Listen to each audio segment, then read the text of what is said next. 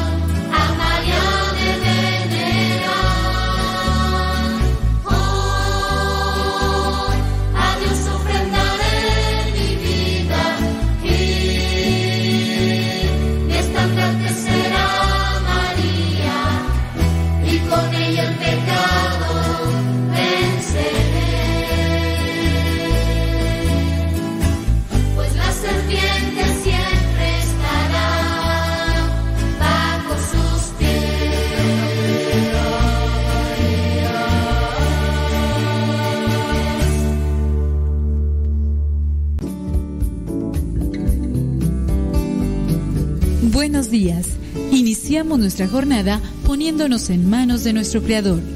Pedimos su gracia para enfrentar como hijos suyos cada reto que la vida nos presente, acompañados de María, la dulce Madre que nos invita a proclamar las grandezas del Señor. Camina con nosotros en radiocepa.com, emisora católica de los misioneros servidores de la palabra.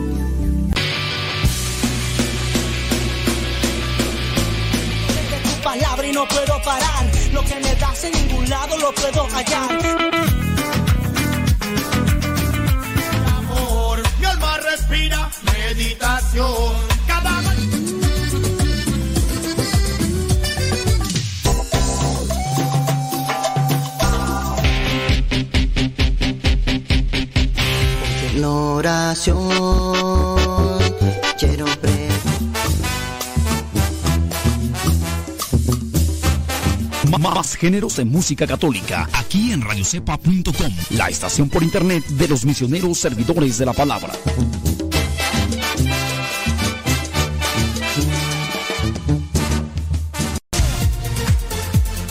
Descarga la aplicación de Radio Cepa en tu dispositivo móvil.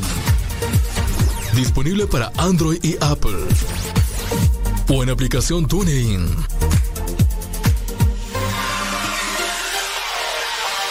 Búscanos como Radio Cepa.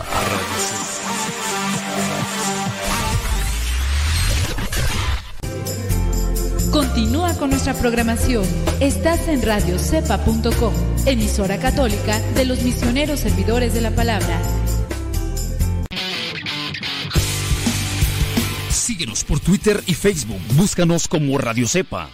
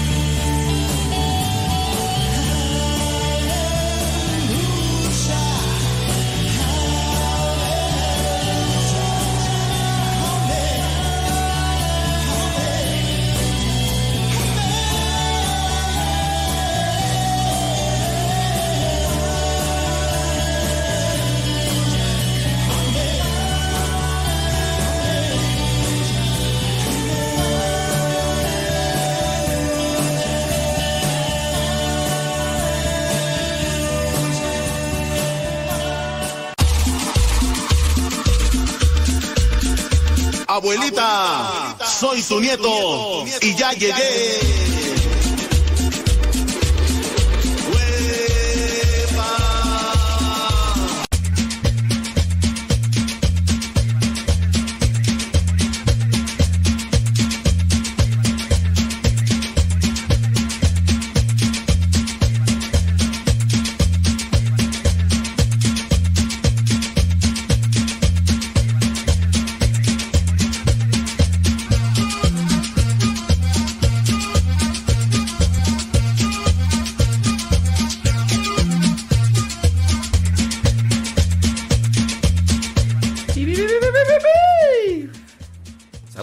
Señores, muchas gracias por estarnos escuchando.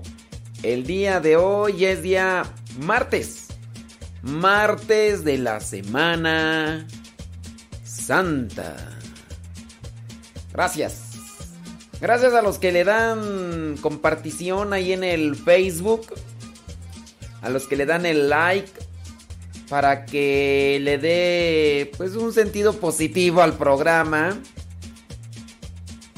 que pueda dar confianza a los que ya están ahí conectados y que siempre escuchan. Son 23 minutos después de la hora. Les recuerdo que este próximo domingo en México se adelanta el horario. Ahorita son las 8 de la mañana con 23 minutos y el próximo lunes pues ya estaríamos a esta hora. Si es que llegamos, ¿verdad? Porque uno ya no sabe. Si es que estamos vivos. Bueno, aunque no estemos vivos, pero que tengamos vida, ¿verdad? Porque es, también así algo contradictorio. Estamos vivos, pero... No, estamos con vida, pero no, no estamos vivos. Bueno, si para el próximo... Si para el próximo lunes tenemos vida, a esta hora vendrían a ser las 9 de la mañana con 23 minutos. Así que ténganlo ahí anotado porque pues ya sabe que cuando esos cambios de horario siempre hay por ahí confusión, reproches, reclamos y de todo. Saludos hasta donde tú. Déjame ver. Sinaí Sánchez hasta Oceanside, California. Guillermina Hernández, Los Ángeles, California. Aida Ruiz hasta Guadalajara, Jalisco. Rosalía Sánchez hasta Tizapán. María Redondo hasta eh, Austin, Texas. Eh, saludos, Lisette Villanueva desde Lima, Perú. Saludos hasta allá. Diana Cruz en Alabama, California. No, pues, bueno, Alabama. Allá dejémosla así. ¿Quién más tú? Es que estoy mirando aquí donde nos dejan, donde nos dicen, pues, porque hay demás saludos y demás, pero pues no sé ni dónde nos escuchan. Eh, déjame ver, déjame ver, Sandra H. León hasta Palmetto, Florida. Saludos. Daniel Ramos en Cypress, Texas. Mauricio Zurita allá en Duarte, California. Saludos a su esposa Lucy. A sus hijas Monchis, Nani y Sammy. Saludos. Dice que están de vacaciones. Ándeles pues. Saludos, déjame ver, déjame ver. ¿Quién más? Saludos, dice Beatriz Ramos hasta Dallas, Texas. Ándele. Saludos hasta Jefferson Park, California. Esther Rangel, ándele. Saludos, dice. Leticia Guzmán hasta. ¿Qué tú? Columbus, Ohio. ¿No están en Ohio? ¿O sí están en Ohio? Sí, sí, sí, sí. Saludos, dice hasta Austin, Texas. mm, Lu- Lupita Astro. Ándele pues, a Lupita Astro. Eh, déjame ver. Blanca Ortiz hasta Houston, Texas. Ándele. Lorena Muñoz hasta Ruskin, Florida. Ándele. Déjame ver, déjame ver, déjame ver. Laura Santillán hasta Delaware, Ohio. Blanco Ortiz hasta Houston, Texas. Rosa Vázquez hasta La Salle, Illinois. Neri Martínez, el troquero, allá en Park, Texas. Saludos, Neri Martínez. ¡Ánimo, pueblo de Dios! Saludos a Rodrigo, el esposo de Maru, que dicen que está cumpliendo años. Y habrá pastel o qué rollo. ¿Ya estás preparando el pastel, Maru? ¿O, o qué va a haber? ¿Qué va a haber? Saludos a Mili. ¿Dónde anda la mirruñas? No, esa mirruñas agresiva, ¿eh? No, cuidado con esa mirruñas nerviosa.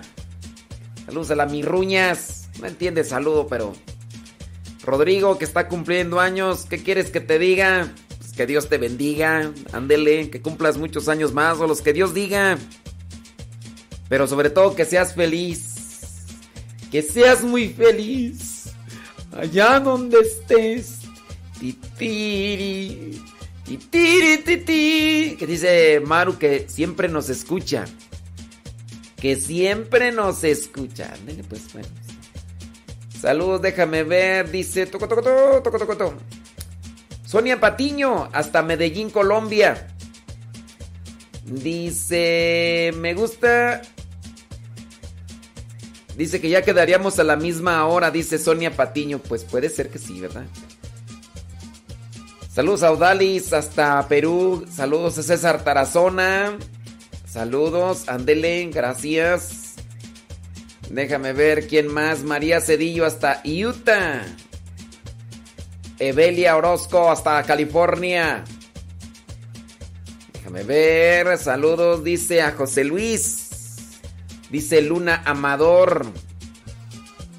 Dice que el jueves van a estar ahí representando a los apóstoles y que está nerviudo, nervioso. Un calmantes montes, alicantes pintos, pájaros cantores.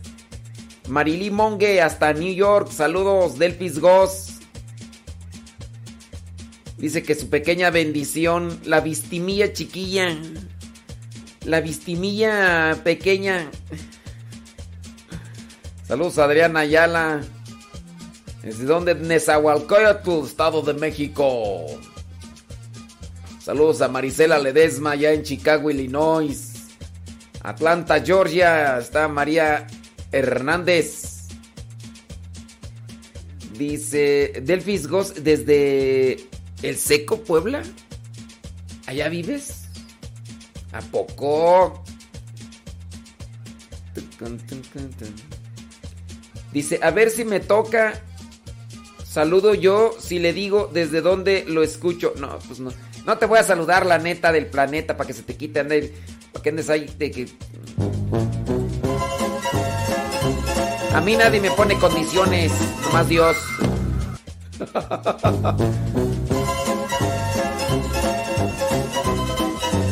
Ahora resulta que a mí me vienen a poner condiciones. Pa, faltaba más. Magdalena López, hasta San Fernando, California. Marigo MRG desde San Luis Potosí. Gaby González desde Silmar, California. Tacoberto allá en Fullerton. Allá Leonor Estrada en... ¿Dónde tú? Me acordé que no está en Chapultepec. ¿Quién sabe qué andarán haciendo en Chapultepec? Aguas, ¿eh? Aguas porque... Ahí está cerquita el zoológico.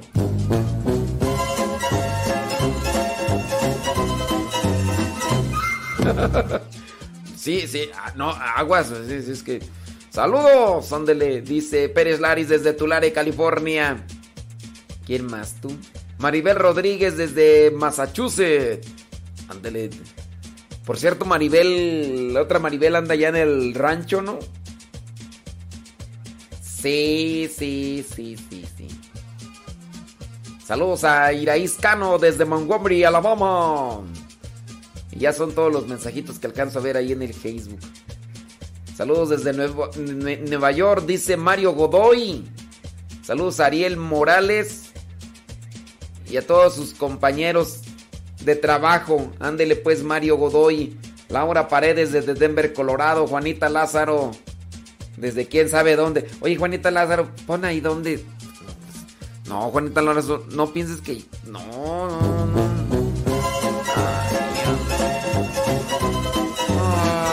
Dios mío, santo, hombre. Saludos Ángela Granados desde Los Ángeles, California. Isván Marcial desde Perris, California. Andele pues. Déjame ver quién más aquí. Es que ya se me revolvió aquí el asunto. Rafael Ortiz desde Nueva York. Ándele, saludos. A Maribel Vázquez desde Estado de Hidalgo. Déjame ver. Saludos a Lenali allá en Perú. Antonella Ramírez desde Burbank, California. Elba Gutiérrez desde Chicago, Illinois. Fabi Nutrition desde Phoenix, Arizona. Noemí García desde Berkshire, California. ¿Quién más? Tú, ¿quién más? Esther Medina desde Lexington, quién sabe dónde. Ibarra Chava desde Dallas, Texas. Saludos. Eh, desde... Pues creo que ya, tú. Ya, aquí creo que ya. Saludos desde Tabasco, dice Gómez Montejo. Andy Peralta desde Huichapan Hidalgo. Saludos, dice. Ya, ya dije que a ti no te voy a, a mandar saludos. A ver, ¿para qué me andas condicionando?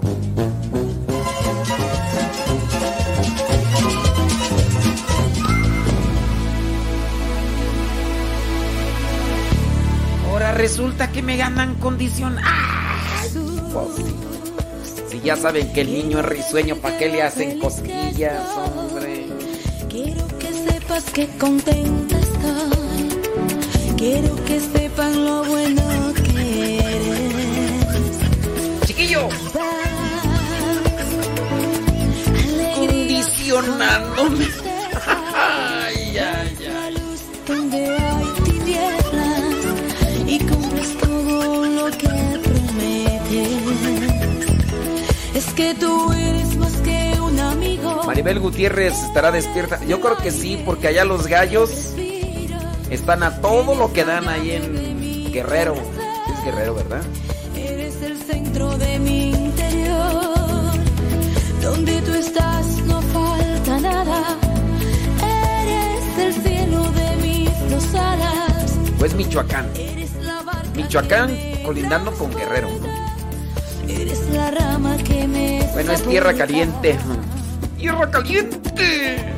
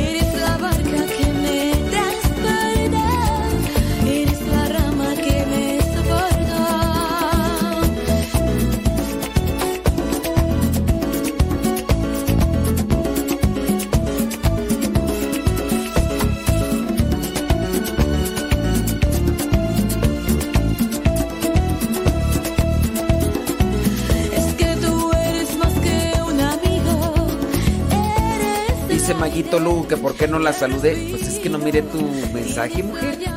No mire tu mensaje. Me faltan conos, me faltan bastones en los ojos, pues, para mirar. no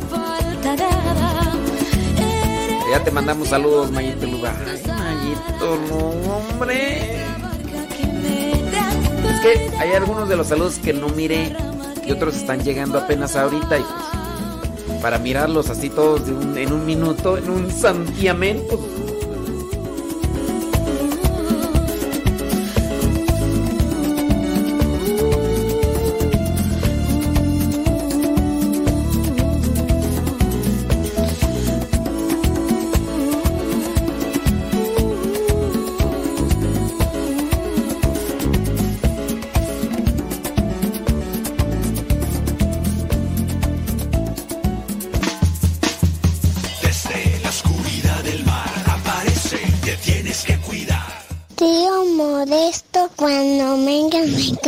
la canción de Mon Tiburón.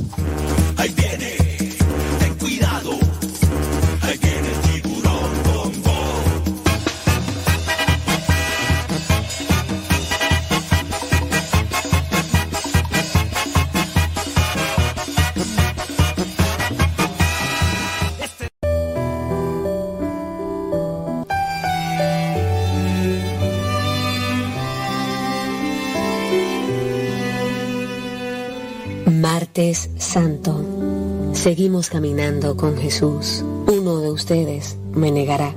Todos los discípulos se preguntan, ¿seré yo, maestro? ¿Seré yo? Y Pedro se levanta con toda su fuerza y dice, yo, yo no te negaré, Señor.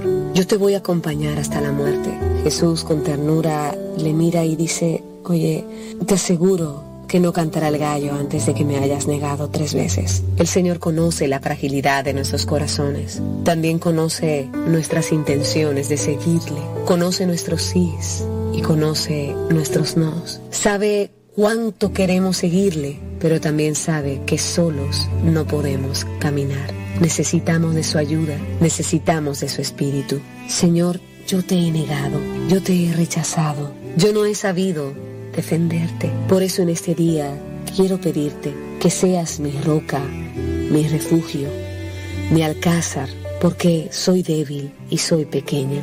Quiero que mi vida cuente de ti. A ti, Señor, yo me acojo, que no quede derrotada para siempre, que aún caiga, tú me levantes, que aún te niegue, Señor, o te falle, tú puedas, Señor, decírmelo, acercarte a mí, abrazarme y perdonarme.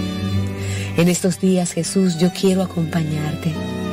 Y no solo en estos días, yo quiero quedarme contigo. Y si ves que soy débil, fortaléceme, Señor, para llegar contigo hasta el final de mis días.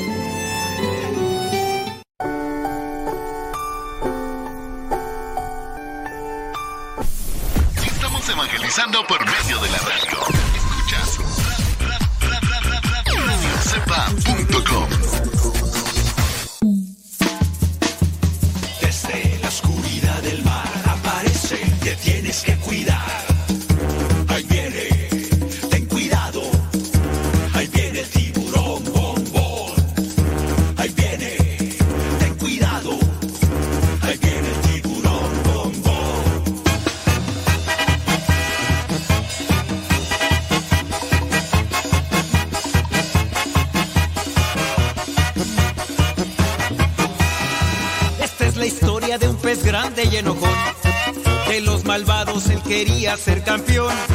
A los otros peces perseguía sin razón. No lo querían por ser malo y muy grosero. Pesado y muy sangrón. Pero en el fondo de su pobre corazón, él se sentía triste, solo y sin amor. Hasta que un día conoció la luz de Dios, que con su gracia, su perdón y su alegría, su vida transformó.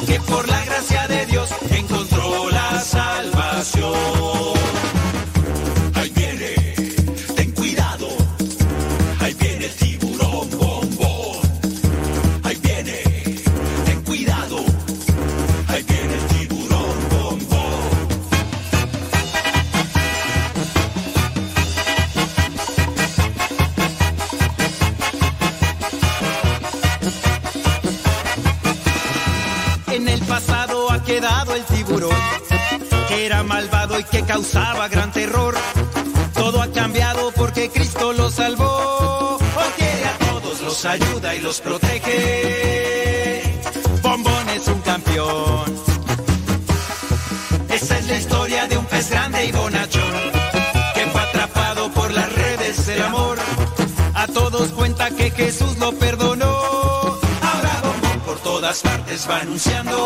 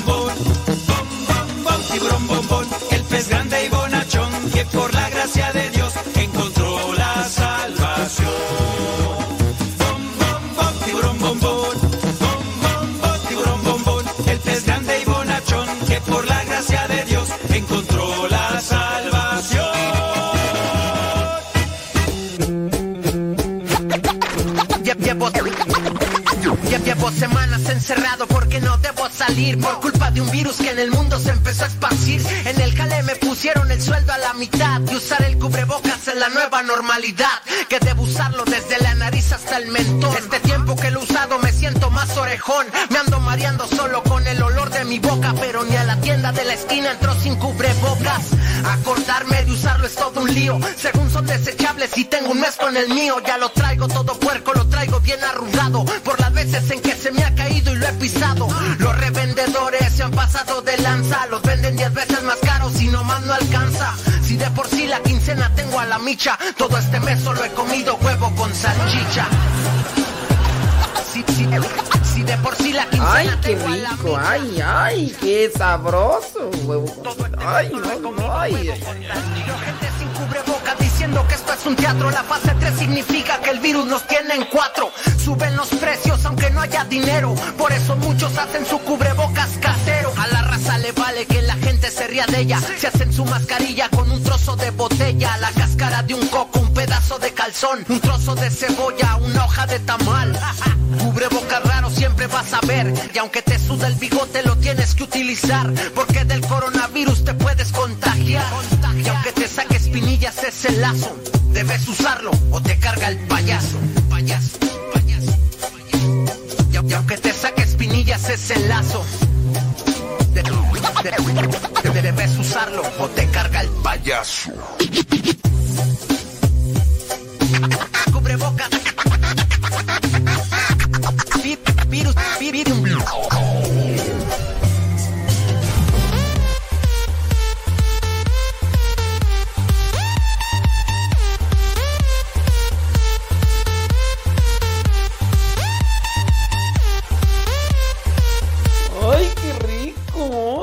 Con salchicha, ay, Dios mío, son 44 minutos, bueno, ya 45 minutos después de la hora, muchísimas gracias, yo sé que muchos de ustedes quieren que les mande saludos porque ya empezaron a llegar, llegar, llegar, llegar, llegar, llegar, pero de verdad muchos ya se me escondieron de los que, de los que estaban ahí, pues ya no alcancé, ya no alcancé a mirar, hay un montón de saludos. Ya están, ya están poniendo sus caritas enojados. Oye, eh, mira, una, dos, tres, cuatro, seis. Oye, ay Dios mío santo. Comenzando el día y amargándose, y enojándose, hombre, eso no es bueno, no, no, no, no. Ya, rela mira, otra carita de enojado. Ay, Dios mío santo. Por, pero, ¿por qué? ¿Pero qué necesidad? ¿Para qué tanto problema? No hay como la libertad.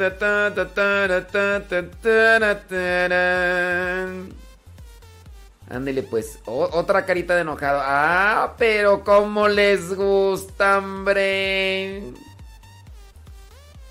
Sí, sí, sí, sí. Ándele pues, déjame ver por acá. Dijo, solo, solo son. Ándele pues. Ándale, pues, muchas gracias, ¿eh? Que, que- que Dios le bendiga. ¿Qué quiere que te diga? Que, que, que Dios te bendiga. Ay, Dios mío santo. Déjame ver. Por aquí. Tres reliquias de la pasión de Cristo que se conservan en España. ¿Usted sabe cuáles son? La sábana santa de Turín está en Italia. Es el objeto relacionado a Jesús más importante que permanece hasta hoy. En España también hay eh, tres tesoros importantes, reliquias de Cristo. Las reliquias son... ¿Usted sabía que, que en España está el Santo Grial? El, el cáliz que se dice utilizó Cristo en la última cena. El Santo Cáliz o el Santo Grial se custodia en la Catedral de Valencia, España. También está el sudario de Oviedo. Y a lo mejor tú preguntas, ¿y qué es el sudario tú? Es el paño que cubrió el rostro de Jesús. Cuando fue sepultado, fue cubierto con una sábana, pero el rostro fue cubierto con este sudario. Y también está lo que le llaman lignum crucis, que es un trozo de la cruz del Señor. Esto allá en España. Según la tradición, la copa que Jesús utilizó durante la última cena, que es llamada el, Santo Cáliz o Santo Grial, es el objeto sagrado que se conserva en la Catedral de Valencia, España. Este vaso sagrado está formado por una copa de cristal de ágata, una base y unas asas. Lo que se sabe es que solo el vaso de cristal de ágata habría sido utilizado por Jesús. La base y las asas con las piedras preciosas fueron insertadas durante la época medieval. Según el padre Jaime Sancho, custodio del Santo Cáliz en la Catedral de Valencia, el estudio más completo de este objeto se hizo en el año 1960 y demostró que existe un altísimo grado de pruebas que confirman la autenticidad de esta reliquia Ustedes pueden buscar por ahí una foto. Por ahí salió una película, ¿no? Esta película de. ¿Quién era? De Indiana Jones, ¿no? así. Bueno, pero esa es una película, tú.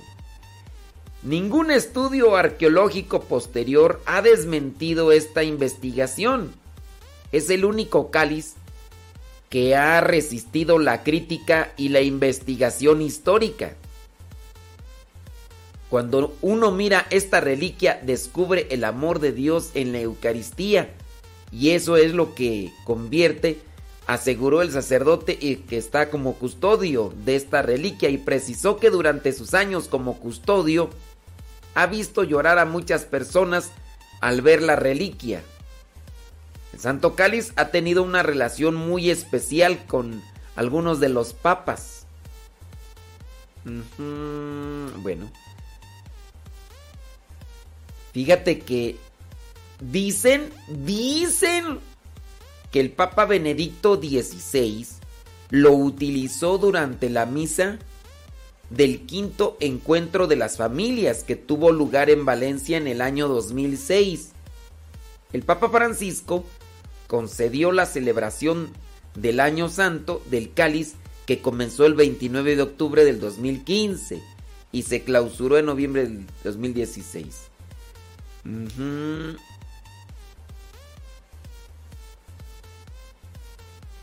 Dice que se puede incluso visitar la capilla virtualmente.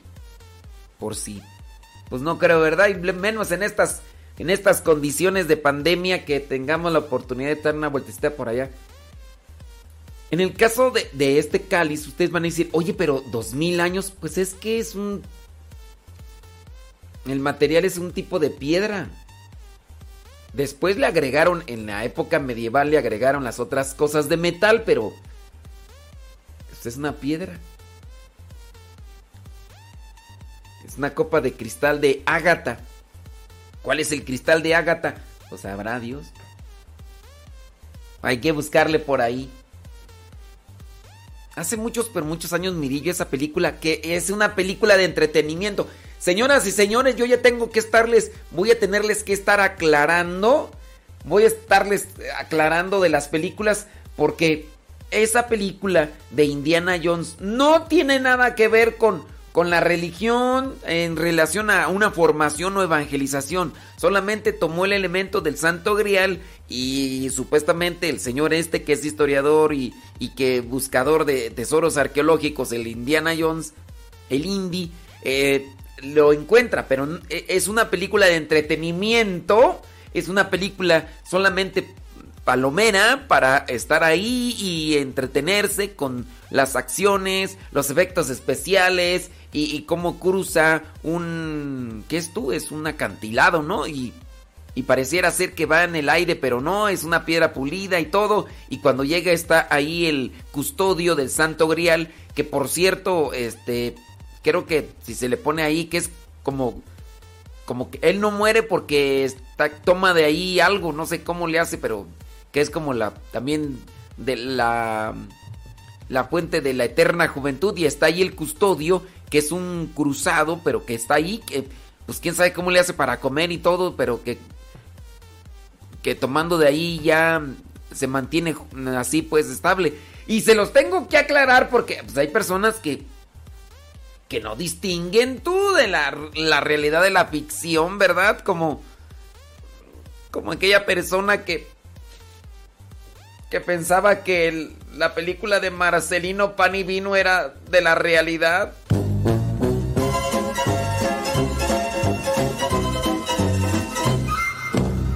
Se tenía que decir y se dijo, vamos, ay Dios mío santo. Pues sí, la incluso las películas de vidas de santos, oye, tienen un poquito ahí de... Les echan un poquito de, crema a los tacos, hombre, porque pues así tiene que ser, ¿verdad? Pues es también la película tiene esa intención de... Fíjate que miré la película de Sor Benedicta de la Cruz. Sor Benedicta de la Cruz, eh, Edith Stein Edith Stein.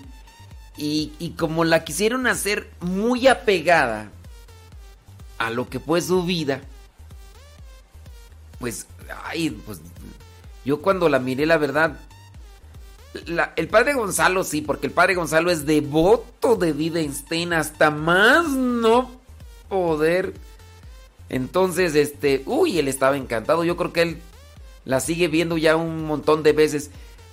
Pero nosotros que, o sea, pues sí, o sea, uno puede leer la vida de Sor Benedicta de la Cruz, eh, Edith Stein, y uno dice, pues sí, o sea, pero uno mira la, la película y uno dice, este, como está muy apegada a lo que vendría a ser una cuestión histórica de, de su vida, y uno dice, y bueno, y este, o sea, una cuestión así. Una película plana, plana, plana. En el sentido de que. Pues uno dice, este, pues no, pues. O sea, ni musiquita, ni, ni un poquito de drama, ni, ni. Y pues sí, o sea, ya cuando uno termina de mirarla, uno dice, y este. ¿Y a qué hora sale aquí la acción? O... No, pues ¿cuál acción? Aquí no hay... Hay personas que, por ejemplo, tienen discursos con estructuras mm, de lógicas muy bonitas. Hay padres que tienen homilías muy bonitas y su contenido es, es interesante, es atractivo, es nutritivo. Pero algunos padrecitos lo que no les ayuda es que manejan todo en un solo tono de voz. 10 minutos o 15 minutos que pudiera durar la homilía, pero en un solo tono de voz. No más no. No más no. Y, así hay una película. Puede ser que digas tú, el contenido de Sor Benedicta de la Cruz, de la película de Edith Stein, el contenido es muy bonito, pero como se maneja todo en un solo tono, y creo que hasta es blanco y negro.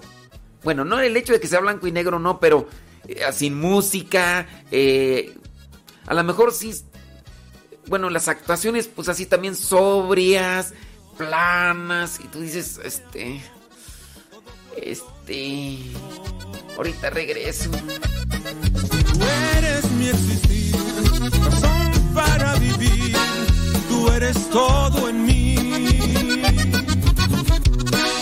Todo habla de ti, todo habla de ti. Todo habla de ti, de tu grande amor y de tu existir.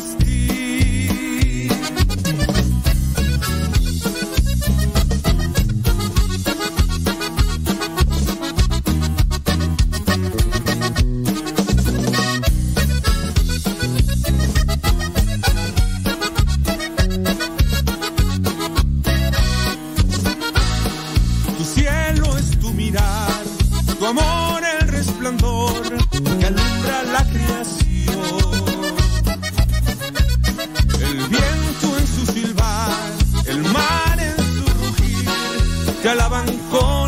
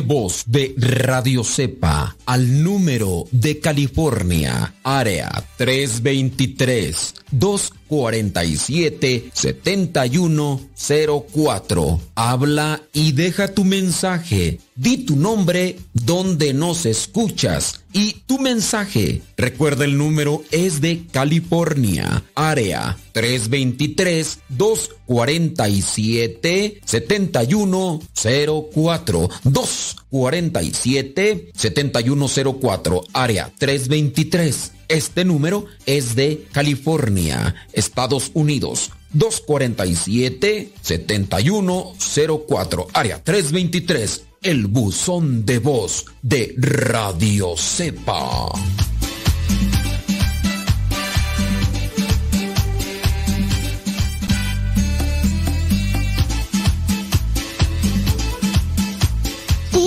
Modesto, ¿te puedo ver un día que venga? Sí, mira, es que mira, yo tengo muchas pinturas y me maquillo, pero mi abuelita no me lee y yo tengo una bici y yo tengo muchos juguetes.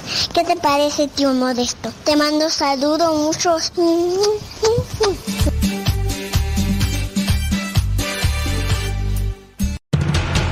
Radio Cepa, Radio Católica por Internet que forma e informa.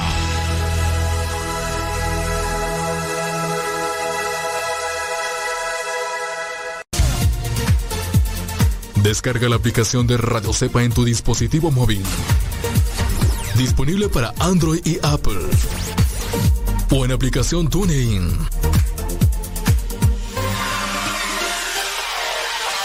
Búscanos como Radio Cepa.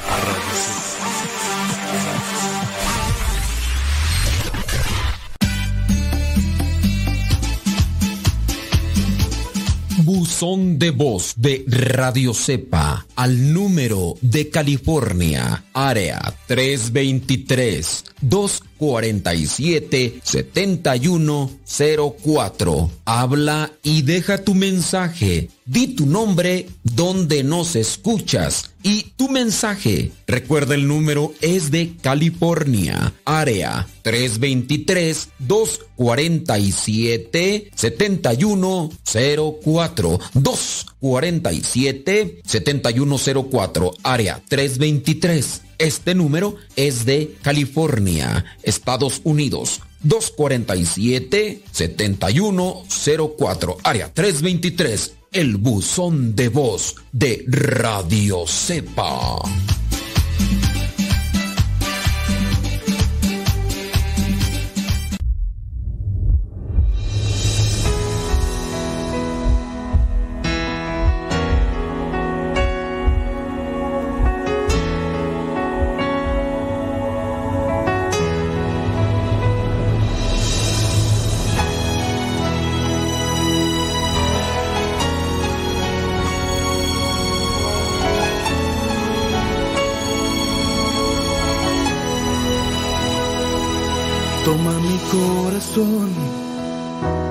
Hazlo de nuevo,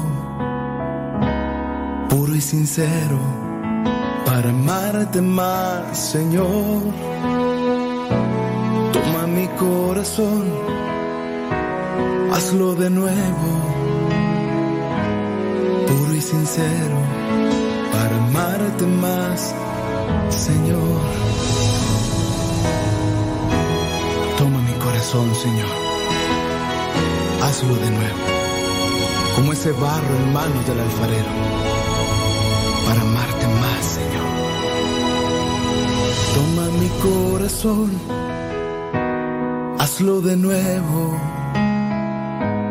puro y sincero, para amarte más, Señor. Toma mi corazón hazlo de nuevo. Limpia con fuego el fuego de tu amor. Y moldea cual barro en el alfarero. Tomar tu forma yo quiero en tu perfección de amor. Y construye en mi corazón solo un templo que adorarte sea mi alimento para siempre, mi Señor. Y moldea cual barro en el alfarero, tomar tu forma yo quiero en tu perfección de amor. Y construye en mi corazón solo un templo que adorarte sea mi alimento para siempre, mi Señor.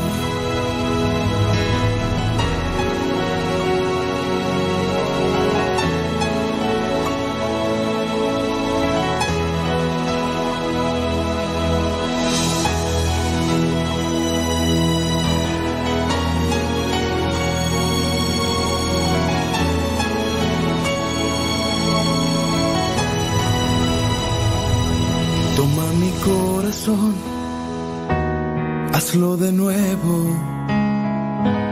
puro y sincero, para amarte más, Señor. Toma mi corazón, hazlo de nuevo, limpia con fuego el fuego de tu amor y moldea cual barro en el alfarero. Tomar tu forma yo quiero en tu perfección de amor.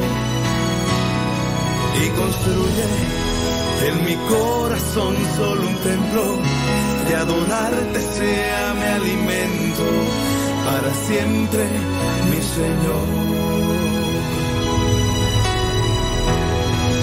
Gracias Señor porque has tomado mi corazón porque siento tu presencia en mí. Santo eres, Señor. Bendito seas. Y moldea cual barro en el alfarero. Tomar tu forma yo quiero en tu perfección de amor.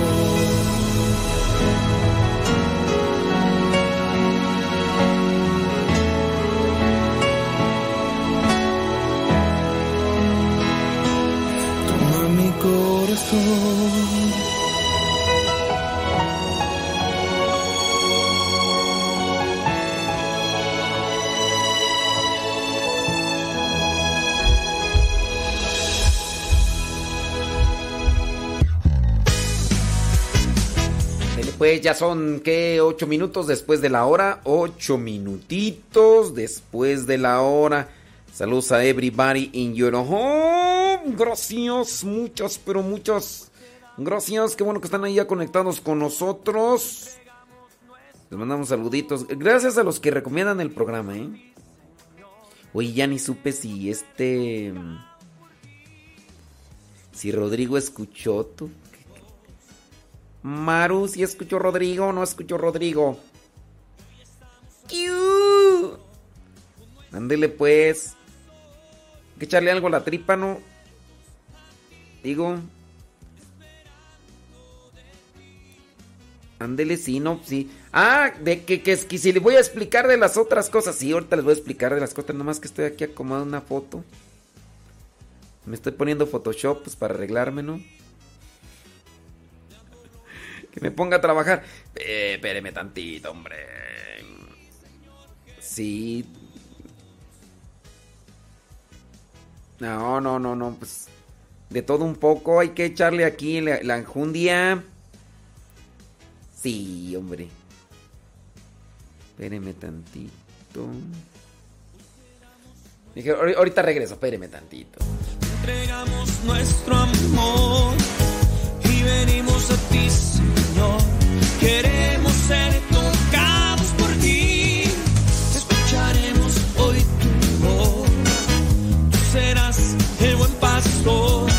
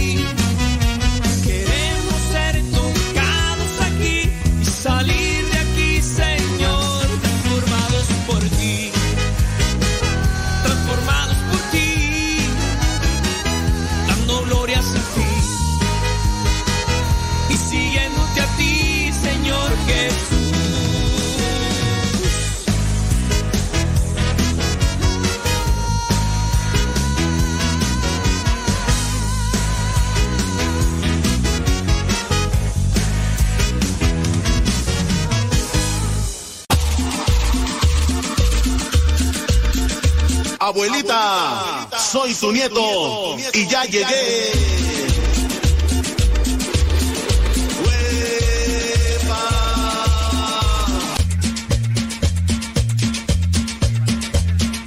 Ah, dice que sí escucharon. Bueno, ta- también, la- también la mirruña escuchó y empezó a ladrar. ¡Ah! Hombre, esa mirruña. Oye, entonces estamos hablando de eh, es- lo que son estas reliquias, santas reliquias de Jesucristo. Ya mencionamos que en España están tres. Lo que vendría a ser el Santo Grial. También está el sudario de Oviedo. Según la tradición, el sudario que cubrió la cara de Jesús se guarda en la Catedral de Oviedo y se expone al público solo tres veces al año. El Viernes Santo, dice el día de la Santa Cruz y la fiesta de San Mateo Apóstol, que es el patrono de la ciudad española, de, allá de Oviedo. Los apóstoles ven- venera- eh, veneraron en Jerusalén las reliquias de la pasión, entre ellas el sudario, durante los primeros años del cristianismo. Con la invasión de los persas en el siglo VII, se pusieron a salvo y el sudario llegó a España. Jorge Manuel Rodríguez Almenar, presidente del Centro Español de Sindonología. Sindonología es lo que se dedica a estudiar la síndone, la sábana o en este caso el sudario.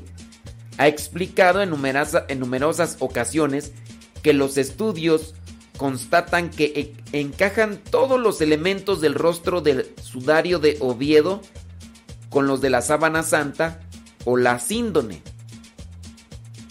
El último de estos estudios lo realizó la Universidad Católica de Murcia en España, que concluyó que ambas telas, el sudario y la sábana santa, envolvieron a la misma persona.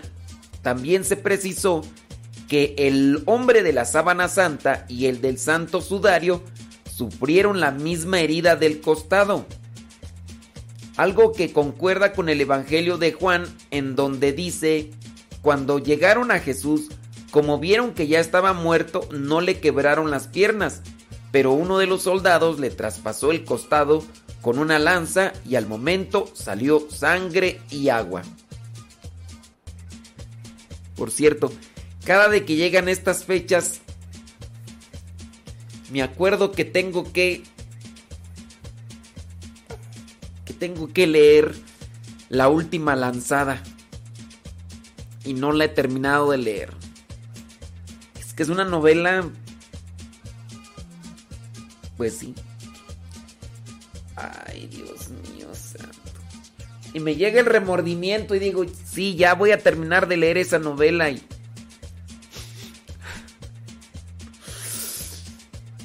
Dios mío. Por lo menos ya van tres o cuatro años, a lo mejor hasta más, que tengo esa novela ahí, que la empecé, pero que no la he terminado. También está la de San Tomás de Aquino que se llama Luz Apacible y están otras novelas que he comenzado a leer y nomás... ¡Ay, Dios mío santo!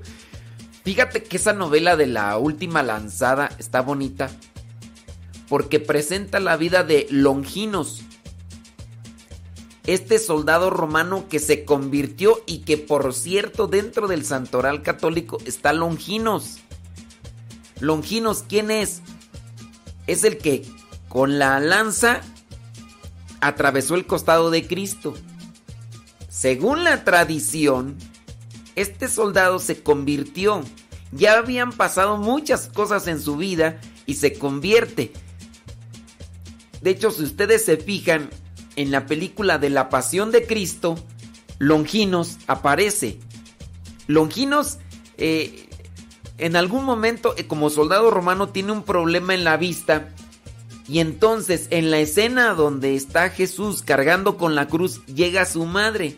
Llega la madre, eh, la Virgen Santísima. Llega la Virgen María y entonces lo consuela un poquito. Y ahí es cuando Jesús le dice, yo hago todas las cosas nuevas. Yo hago todas las cosas nuevas. Entonces, en algún momento llega uno de los soldados y aparta a la Virgen María de Jesús. Y entonces está ahí un soldado que está como que mira y no mira porque se aparta la mujer y va caminando Jesús. El soldado le dice a su compañero, ¿quién es ella? Y el otro soldado le dice, esa es la madre del Nazareno. Y entonces el, soldado se queda así como estático mirando a la Virgen María. Porque queda ahí pues llorando junto con Juan y, y, y María Magdalena que también está allá a un lado. Entonces el otro soldado llega y le dice, vámonos. Y entonces eh, Longinos ahí se queda así como que camino, no camino. Y ya después, en el momento de la crucifixión, Longinos llega y con la lanza atraviesa el costado de Jesús. Y, si se fijan en la película, cae agua y sangre. Esta agua y sangre comienza a caer y entonces resbala por donde está la lanza y le caen los ojos al soldado Longinos. Se dice, dice en la tradición, que cuando le cae el agua y la sangre le cayó en el ojo, entonces él recuperó su situación de, la vista. O sea, sí miraba, pero tenía un problema de vista. ¿Quién sabe qué era? Porque no he leído bien la novela para que me dé una luz sobre lo que dice la tradición. Digo, no es que la tradición se base en la novela, la novela agarró lo que dice la tradición y lo presenta, ¿no? Y entonces Longino recupera la vista o ahora sí adquiere la vista bien y a partir de ese momento pues viene ya su conversión. Y por eso es que en la película, según lo que es la visión que tuvo esta beata eh, Ana Catalina de Merich, en ese momento Longinos se arrodilla cuando le cae la sangre y el agua en los ojos, se arrodilla y en ese momento se limpia y cuando se quita eso comienza a mirar. Bueno, tendríamos que analizar la, la, novela, que ese es, no es película, es escrito. Porque ya empezaron a preguntar que, en dónde encuentran la película de, Longinos. No sé si hay película de Longinos. Lo que sí está, está esa novela que se llama La Última Lanzada. La última lanzada, sin duda fue la última lanzada que dio este soldado romano y que a partir de ahí se, se convirtió. Bueno, pues son ahí cosas de mis pendientes de hace 3, 4, 5 años. Dicen acá que les preste el libro, que, que ellos sí lo van a leer, que ellos no son tan dejados como yo.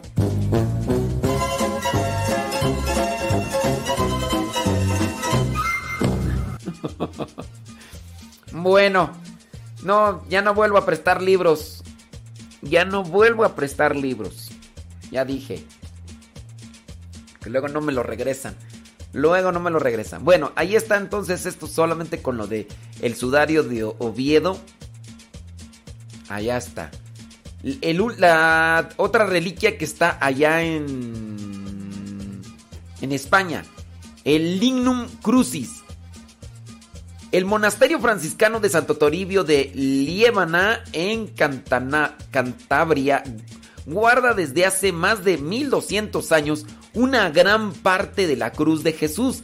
A esta reliquia se la conoce por su nombre en latín Lignum Crucis, que significa leño o madero de la cruz. En latín, Lignus Crucis. linum Crucis leño o madero de la cruz. Este objeto sagrado corresponde al madero horizontal izquierdo. Horizontal izquierdo.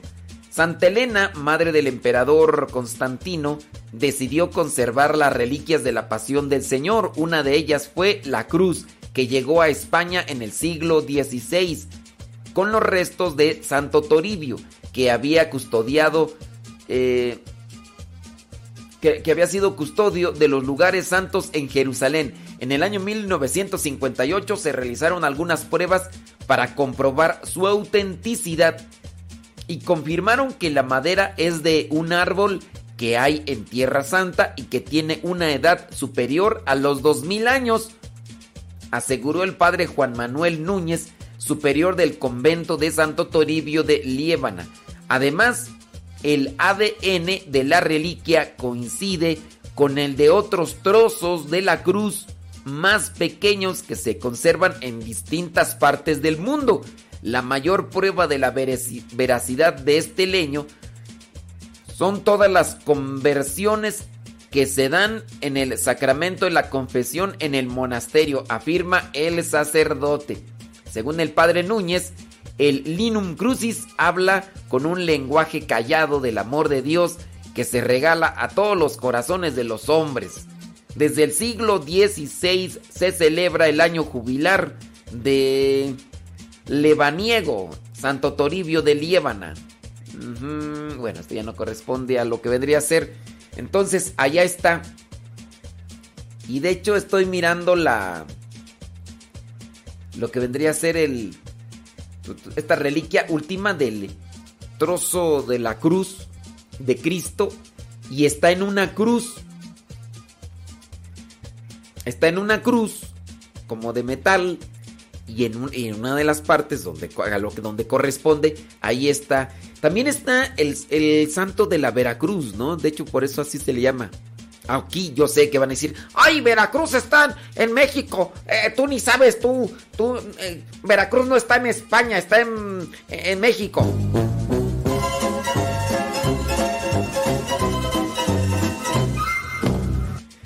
Sí, eh, allá en España también está la Vera Cruz, donde está, se dice también un trozo de la cruz de Cristo. Aunque los de la Iglesia Universal creo que la estuvieron repartiendo como 10 años, ¿no? De- decían que la astilla de la cruz de Cristo, los de la Iglesia Universal.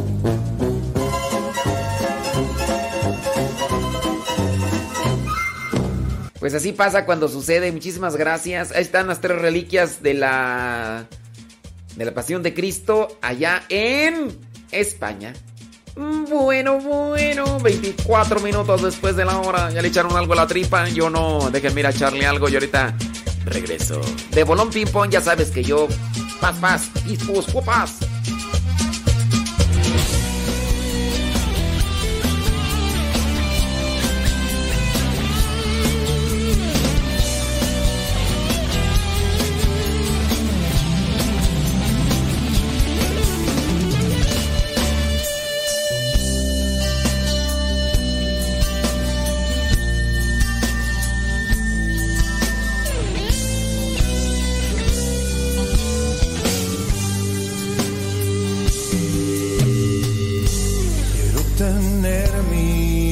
Brazos altos y decirte que tu amor es tan inmenso como el cielo azul.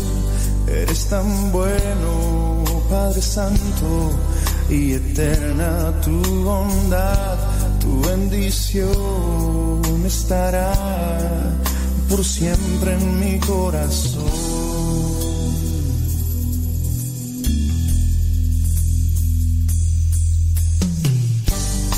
Tener mis brazos altos y decirte que tu amor es tan inmenso como el cielo azul. Eres tan bueno, Padre Santo, y eterna es tu bondad. Bendición estará por siempre en mi corazón, te mostraré mi agradecimiento y bien, yo seguiré alabando tu bondad.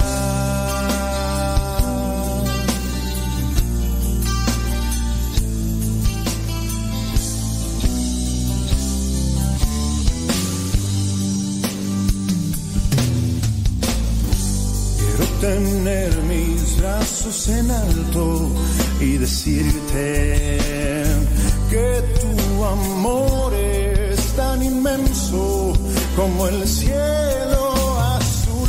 Eres tan bueno, Padre Santo, y eterna tu bondad, tu bendición estará por siempre en mi corazón, te mostraré mi agradecimiento. Y bien, yo seguiré alabando tu bondad,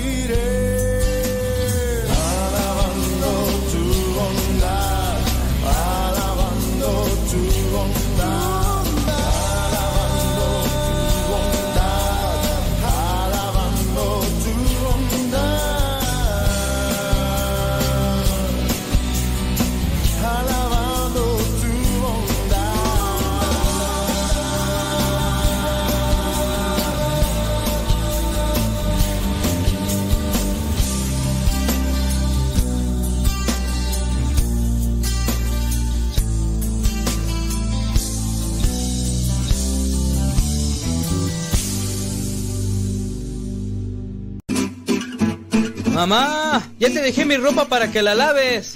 Mamá, ¿no has lavado los trastes? Vieja, ¿a qué horas me planchas la ropa? Las obligaciones del hogar son de todos los que viven en el hogar. Ya lavé mi ropa, ma. Todos los trastes están limpios y barrí la sala. Listo, vieja. Planché todas mis camisas y hasta les remendé los botonazos. Todos los días puedes tratarla como si fuera 10 de mayo, o por lo menos como deberías tratarla. Porque todos tenemos madre, esposa o suegra. Respétalas.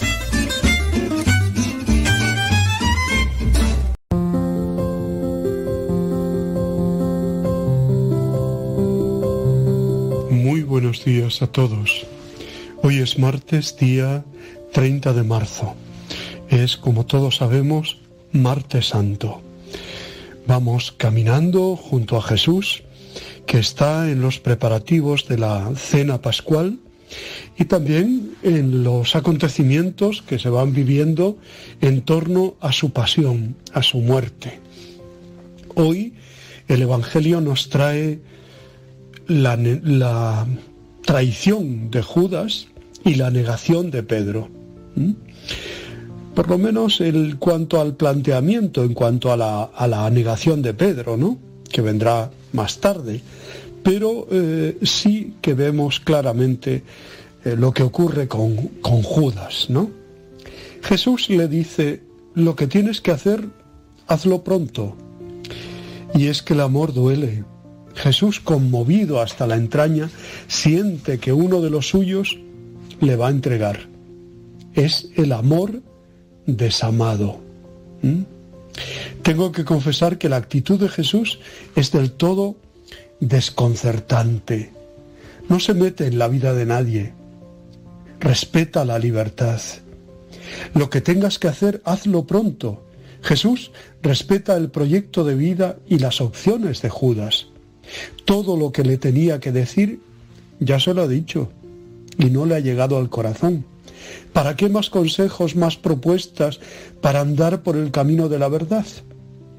Y hasta el final le seguirá echando cables. Amigo, le dice cuando, cuando le encuentro, ¿no? Amigo, ¿con un beso entregas al Hijo del Hombre? Si no le ha hecho caso antes, por más que le diga ahora, de nada servirá.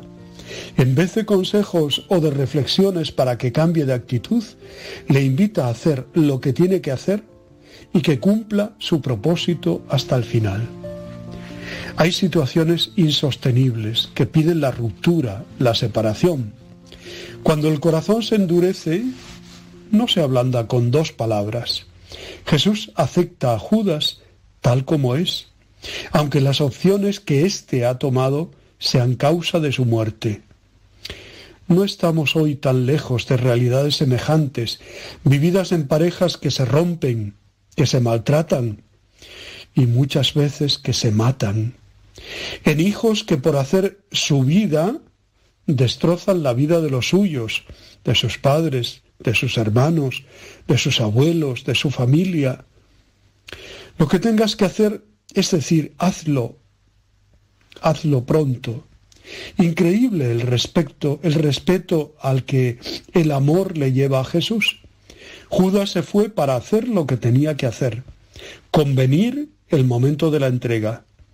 Los que se quedaron con Jesús no es que le entendieran del todo. ¿Puede haber más soledad que el amor no entendido? Jesús también hace lo que tiene que hacer, amar, amar, amar, sin volverse atrás, aunque palpe que los suyos no le entienden. Habiendo amado a los suyos, los amó hasta el extremo. Pero el amor buscará caminos para robustecer la respuesta de amor de los suyos. Traicionado, negado, entregado. Sintamos la soledad de Jesús. Y cuánto bien hace sentir la cercanía de quienes te aman en estos momentos de la vida. De hecho, traicionado es lo mismo que entregado. Tocamos la verdad profunda de Jesús, la entrega total de sí mismo. Sin querer, los que traman la traición cumplen con lo que define más la manera de ser de Jesús. Ya se sabe, le quitan la vida, pero de hecho es Él quien la da. ¿Y los discípulos? Pues hay de todo. Allí tenemos uno que se sobrevalora y ya sabemos después lo que pasará. Pedro. Otro, Juan, que en cambio es capaz de entrar en la intimidad del corazón de Jesús apoyándose en su pecho y estando al pie, al pie de la cruz junto con María, la Madre del Señor. Pero los otros no quedaron ni uno. ¿En quién me veo reflejado? Después de la meditación de ayer, que se situaba históricamente en Betania, el lunes por la tarde, saltamos directamente entonces a la tarde del jueves, durante la última cena. Jesús dijo, uno de vosotros me entregará. Se miraban los discípulos unos a otros, sin saber de quién habla. Jesús toma la iniciativa de anunciar la traición. Está solo, nadie entiende en esto nada. Uno de los discípulos, el amado de Jesús. Juan subraya esto y siente ese amor que le tenía Jesús, ¿no? Y es que a ese título, pues nadie se olvida, ¿no? La amistad. Estaba recostado junto a Jesús. Simón Pedro le hizo la señal diciéndole, pregúntale de quién habla. El discípulo inclinándose hacia el pecho de Jesús le dijo, Señor, ¿quién es? Es una escena que ha sido representada por muchos pintores. Familiaridad. Sí, tú, Señor, has aceptado estos gestos sencillos. No te has avergonzado de haber necesitado el afecto, de poder hablar con verdaderos amigos.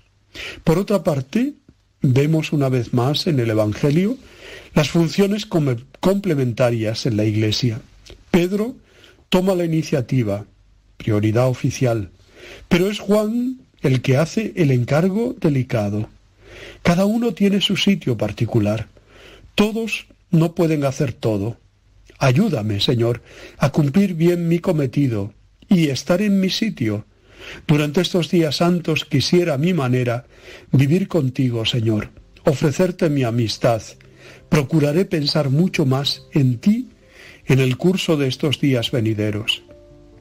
Aquel a quien yo mojare y diere un bocado, se lo da Judas y Jesús le dice, lo que has de hacer, hazlo pronto. Ninguno de los que estaban en la mesa conoció a qué propósito decía aquello. Jesús, toma, perdón, Judas, tomando el bocado, salió pronto. Era de noche. Todo se hace con palabras veladas, en una especie de pudor sigiloso, entre Jesús y Judas, como si Jesús no quisiera perjudicar a Judas. Los demás no entienden lo que está pasando. Hasta aquí llega la lucidez de Jesús frente a su muerte. Es Él quien dirige las operaciones. Es Él quien decide la hora. Lo que has de hacer, hazlo pronto. Mi vida nadie me la quita, soy yo quien la da. He aquí mi cuerpo entregado por vosotros. Así que salió, salió Judas, dijo Jesús. Ahora ha sido glorificado el Hijo del Hombre y Dios lo ha, lo ha sido glorificado en él. Dios también le glorificará pronto.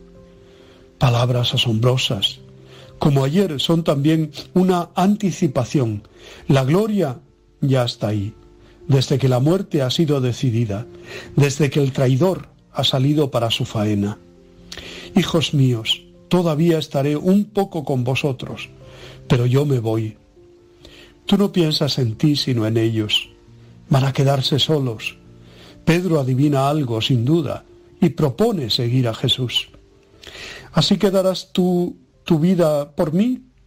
En verdad te digo que no cantará el gallo antes que tres veces me niegues. Pobre Pedro. Y sin embargo, él se creía muy generoso, y lo era, a su modo.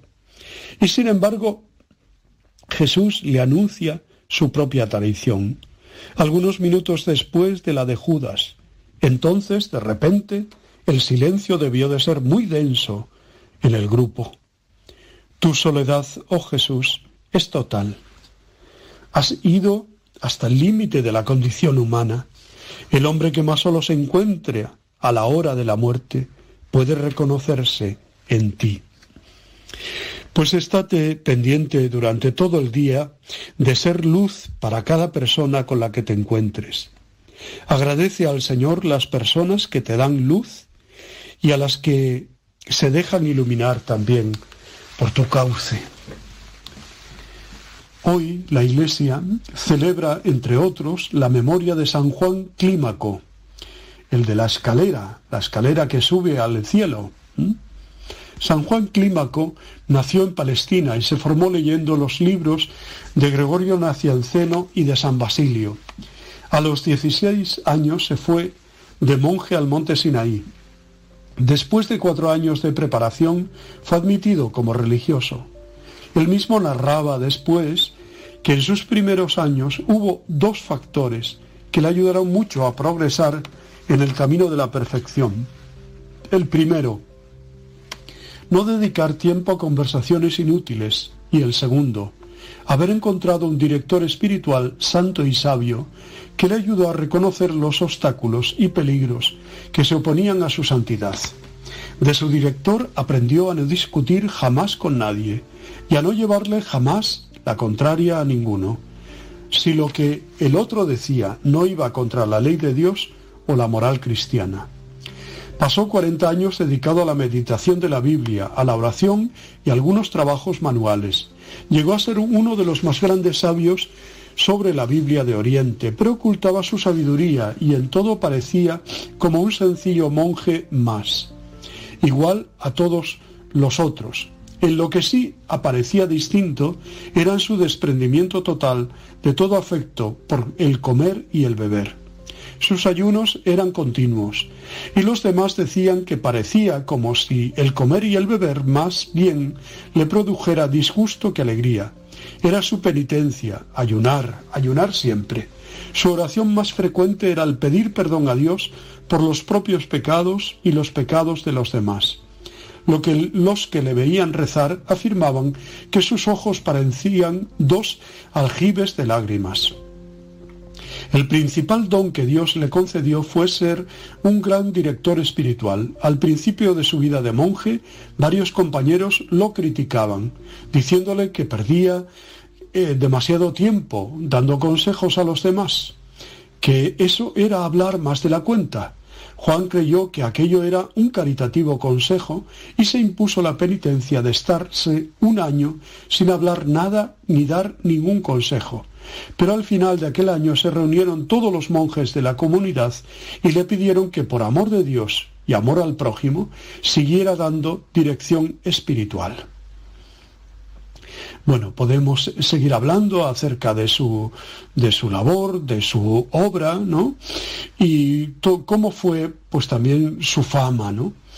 Cuando ya tenía más de 70 años, los monjes le eligieron abad o superior del monasterio del monte Sinaí y ejerció su cargo con satisfacción y provecho espiritual de todos. Al cumplir los 80 años, murió santamente en su monasterio del monte Sinaí. Jorge, su discípulo predilecto, le pidió llorando, Padre, llévame en su compañía al cielo. Él oró y le dijo, Tu petición ha sido aceptada y poco después murió Jorge también. Pues damos gracias a Dios por la vida, la obra y el testimonio de San Juan Clímaco, el de la escalera que conduce al cielo y que hemos de ir subiendo gradualmente. Os deseo muy buen día, os abrazo y os bendigo en el nombre del Padre, del Hijo y del Espíritu Santo. Os quiero.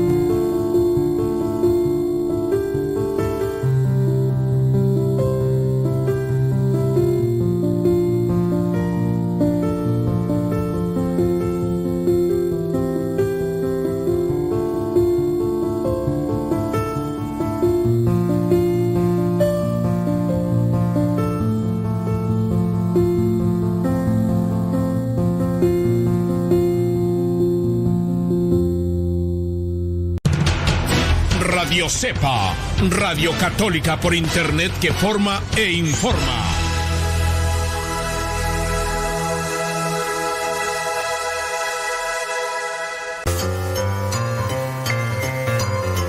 ¿Ya estás listo para la trivia del día de hoy? Pues vamos con ella.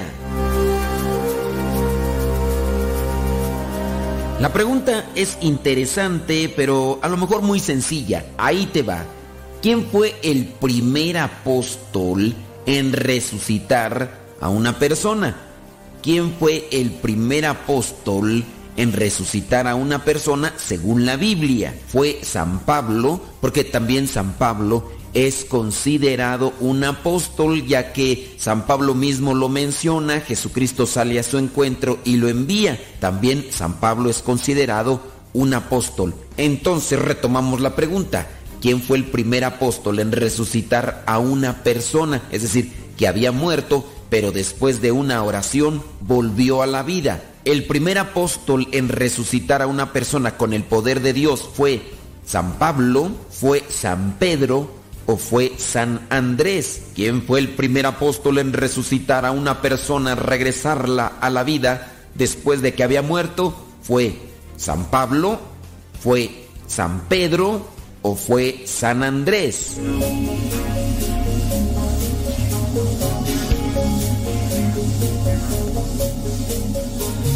Si tú dijiste que fue San Pablo, déjame decirte que te equivocaste. Si tú dijiste que fue San Andrés, también déjame decirte que te equivocaste. Pero si tú dijiste que el primer apóstol que resucitó a una persona según la Biblia fue San Pedro, déjame decirte que acertaste. Si ya sabías, pues muchas felicidades. Pero según la Biblia, el primer apóstol en resucitar a una persona con el poder de Dios fue San Pedro. Nosotros lo podemos verificar ahí en el libro de los Hechos de los Apóstoles, capítulo 9, versículos del 37. Bueno, vamos a ver desde el versículo 36 al versículo 40. Hechos 9, 36 dice, por aquel tiempo había en la ciudad de Jope una creyente llamada Tabitá, que en griego significa Dorcas, Tabitá o Dorcas. Esta mujer pasaba su vida haciendo el bien y ayudando a los necesitados. Por aquellos días, Dorcas enfermó y murió. Su cuerpo, después de haber sido lavado, fue puesto en un cuarto del piso alto de aquella casa. Jope estaba cerca de Lida, donde Pedro se encontraba, y como los creyentes supieron que estaba allí, mandaron dos hombres a decirle, venga usted a Jope sin demora. Y Pedro se fue con ellos. Cuando llegó, lo llevaron al cuarto donde estaba el cuerpo, y todas las viudas, llorando, rodearon a Pedro y le mostraron los vestidos y túnicas que Dorcas había hecho cuando aún vivía. Pedro los hizo salir a todos y se arrodilló y oró. Luego miró a la muerta, dijo, Tabitán, levántate. Ella abrió los ojos y al ver a Pedro, se sentó. Él la tomó de la mano y la levantó. Luego llamó a los creyentes y a las viudas y la presentó viva.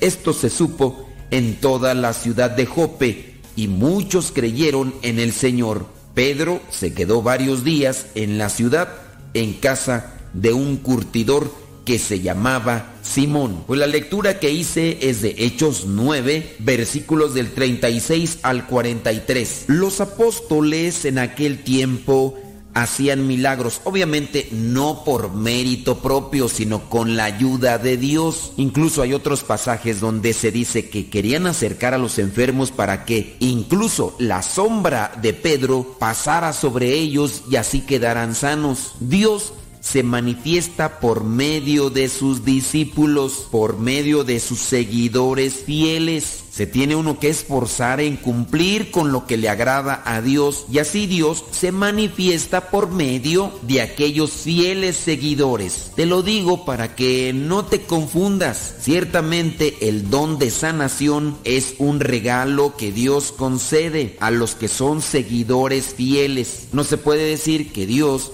concede este regalo del don de sanación a una persona que lejos de estar cumpliendo con la voluntad de Dios, está cumpliendo con su voluntad de egoísmo y de vanagloria. La otra parte es que quien está enfermo debe tener fe, digo, a menos de que esté eh, muerto, como en este caso esta mujer Dorcas, que pues, no tenía vida, pero quienes piden el milagro tienen fe, como aquellos que llevaron al paralítico ante la presencia de Jesús y que lo metieron incluso por el techo de una casa, después de que quitaron las tejas. Y así como se acudía en aquellos tiempos ante Pedro, ante los otros discípulos y apóstoles, para pedir un favor de parte de Dios, en la actualidad lo seguimos haciendo. Nosotros pedimos a estos que en vida hicieron bien, que buscaron cumplir con la voluntad de Dios y ahora, después de que ya han muerto, nosotros sabemos que fueron ante la presencia de Dios y eso es lo que nosotros hacemos. Creemos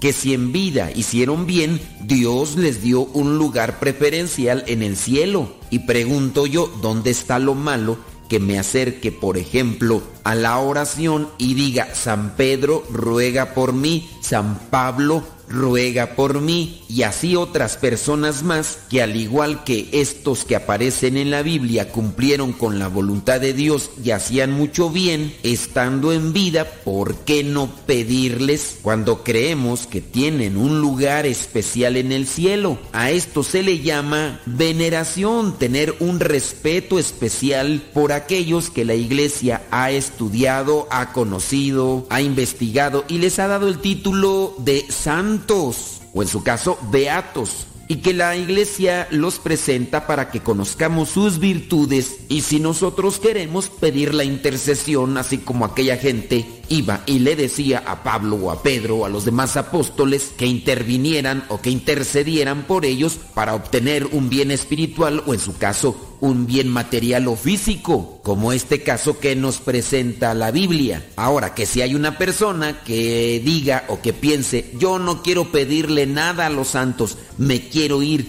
directamente con Dios o con Jesucristo o el Espíritu Santo, pues que lo haga no es una cuestión que se tenga que hacer a fuerzas de tener que ir primero con la Virgen María o tener que ir con algún santo, que lo haga. En la Iglesia Católica no se obliga a que se vaya con los santos, pero sí la Iglesia presenta a los santos como una referencia para poder cumplir con la voluntad de Dios y si queremos pedir su intercesión. Recuerda, el primer apóstol que aparece en la Biblia que resucitó, porque la palabra resucitó significa también volver a la vida, el primer apóstol que resucitó a una persona fue San Pedro.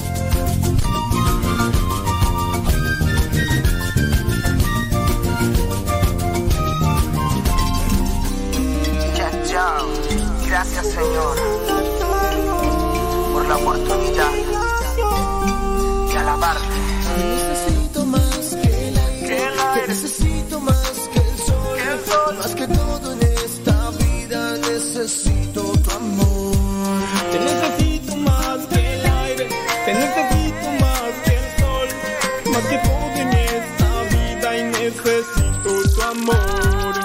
Y es que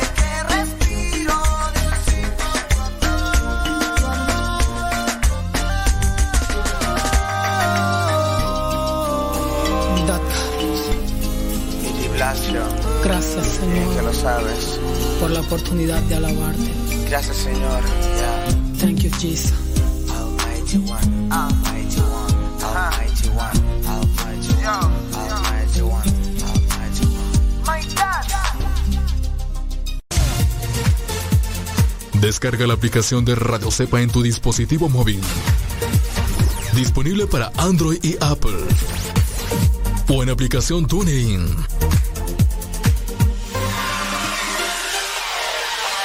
Búscanos como Radio Cepa.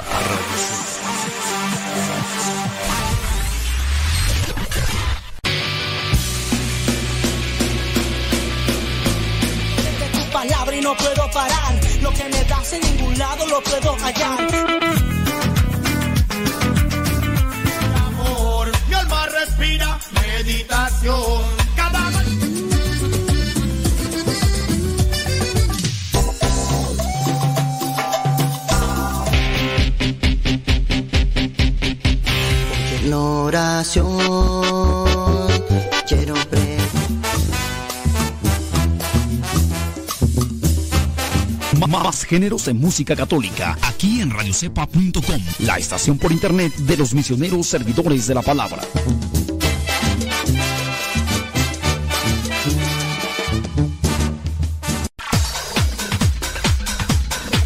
Santo no es aquel que nunca ha pecado, sino aquel que se levantó de sus miserias. Vamos a escuchar el segmento El Santoral de hoy y aprendamos de aquellos hombres algunas enseñanzas para poder mantenernos en el camino que nos lleve al encuentro con Cristo, es decir, en el camino de la santidad.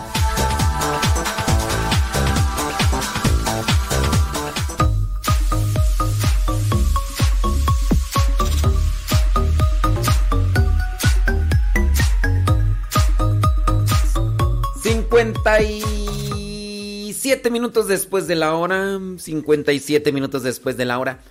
Oiga, pues eh, ya el próximo domingo adelantamos una hora en México.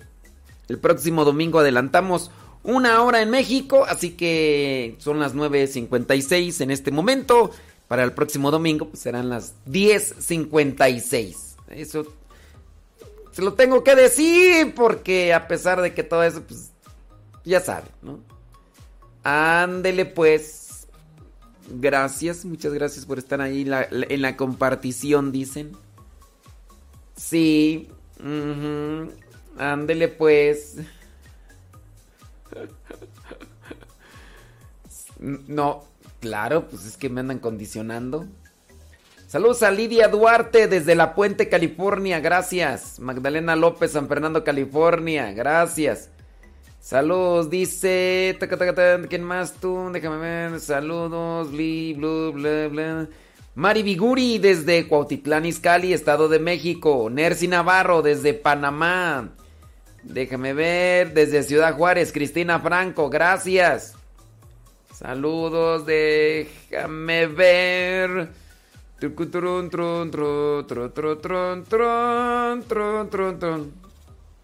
¿Quién más tú?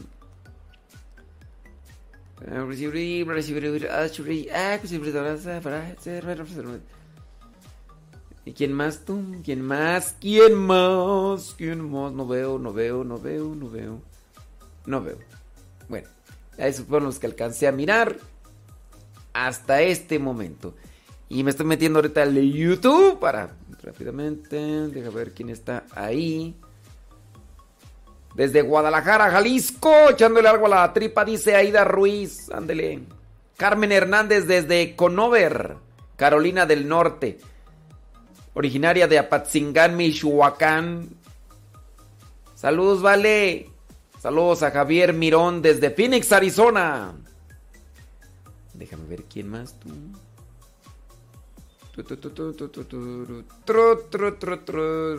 Lidia Durán desde Progreso Industrial. Lidia, ya le di la taza al diácono neto. Ya le di la taza y los calzones también que venían ahí.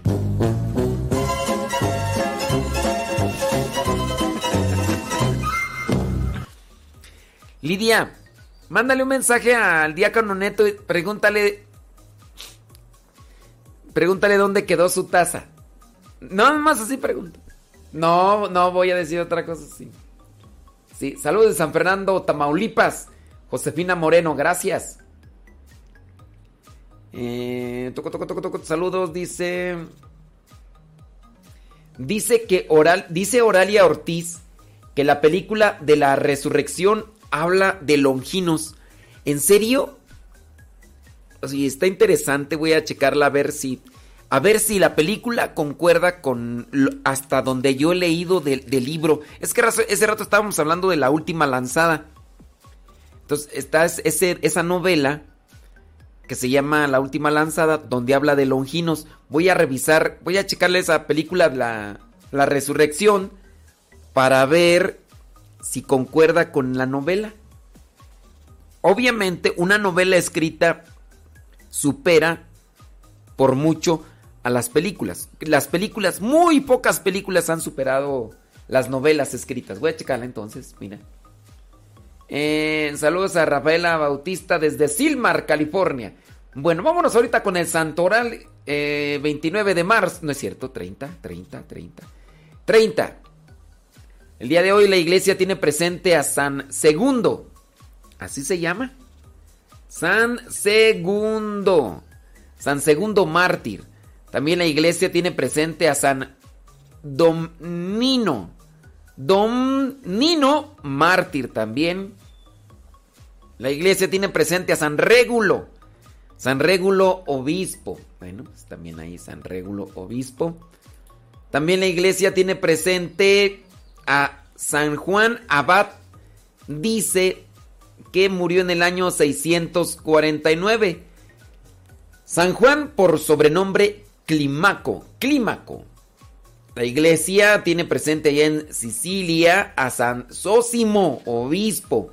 Murió en el año 600, Sósimo. En Inglaterra, la iglesia tiene presente a Santa Osburga. Santa Osburga murió en el año 1018. La iglesia también tiene presente a San Clino. San Clino, dice, murió en el año 1030. La iglesia allá en España tiene presente a San Pedro de Valladolid. Murió en el año 1456. En Corea, la iglesia tiene presente a los mártires Antonio Dabelui, era obispo, Pedro Aumaitre, Martín Lucas Win, ellos eran sacerdotes. También tiene presente a San José Chan Chu-gi, Tomás Chon, Tomás Son y Lucas Wan Son Tu. Ellos eran laicos catequistas. Murieron en el año 1866. En Italia la iglesia tiene presente a San Leonardo Murialdo, presbítero. Dice que murió en el año 1900. En Guadalajara, México, mm, la iglesia tiene presente a San Julio Álvarez, presbítero y mártir. Murió en la persecución cristera, año 1927. Bueno, pues el día de hoy en la iglesia tenemos un santo mexicano, San Julián. No es cierto, San Julio. Julio. Julio Álvarez, nada más que es en la aldea de San Julián, en el territorio de Guadalajara, Jalisco. Bueno, te llamas Julio, aunque sea marzo. Bueno, te llamas Julio, felicidades. Te llamas Leonardo, te llamas Antonio, Pedro, Martín, José, Lucas. Saludos a Lucas. Lucas. Te llamas eh, Tomás. Tomás. Te llamas Pedro, te llamas Clino, te llamas Osburga, te llamas Osimo, te llamas Juan. Juan, Juan. A mí que me llame Juan. Que no me gusta ese nombre. Te llamas Régulo, te llamas Donino, te llamas Segundo. Pues, ¿qué quieres que te diga? Pues, que Dios te bendiga. Felicidades a los que están cumpliendo años. Por ahí, Rodrigo. Y demás, pues felicidades. ¿Quién está cumpliendo años el día de hoy? Feliz te deseamos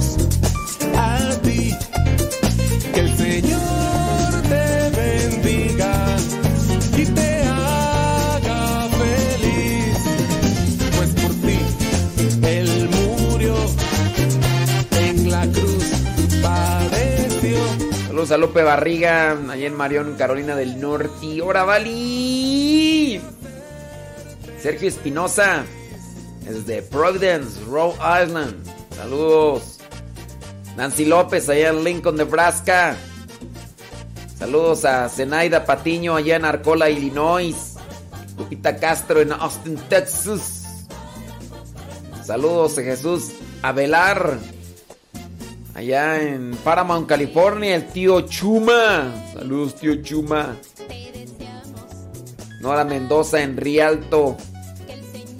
Saludos, Erika Medina en Santa María, California. Saludos a Nicolás, Ferrer en Querétaro. Maibe, Maibeline Montenegro. Saludos desde Panamá. Maibeline. Saludos, Maibeline. Ándele pues, hombre. ¿Cómo se llamaba aquella chava de. de.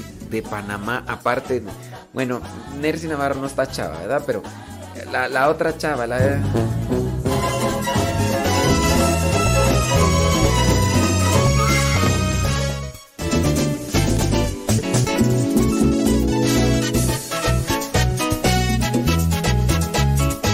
Madeleine, o cómo, cómo se llamaba de, Panamá? Madeleine o algo así.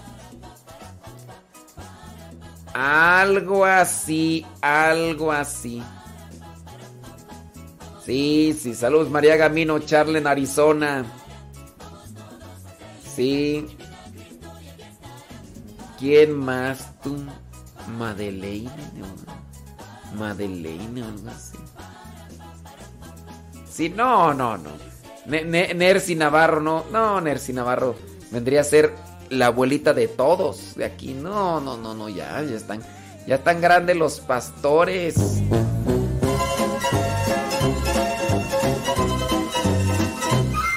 Sí, sí, sí, sí.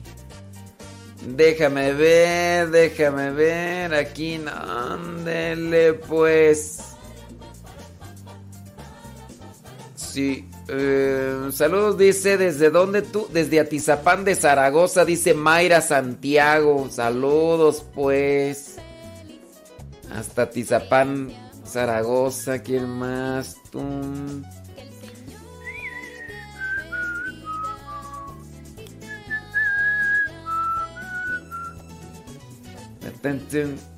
Tun, tun, tun.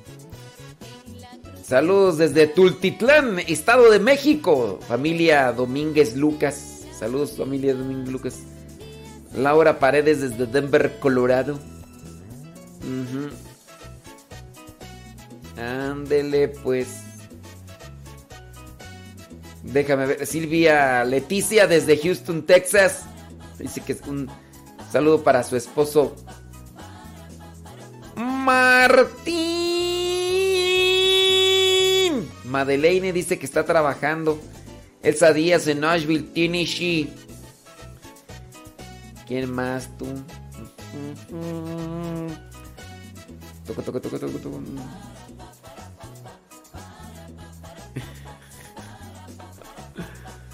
La abuelita. La abuelita del Facebook, Nercy Navarro.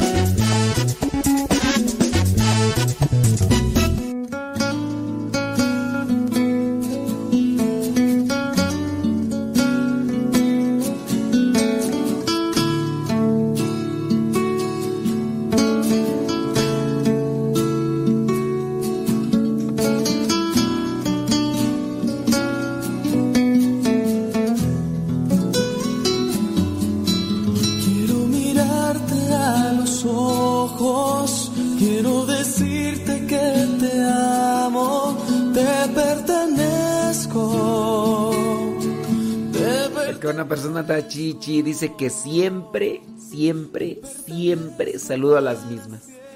Y que a ella no la saludo.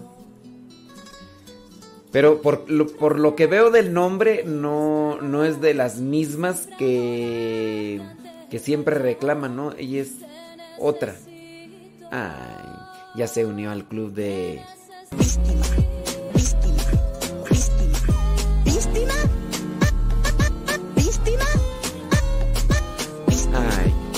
bienvenida a la nueva integrante al club de las...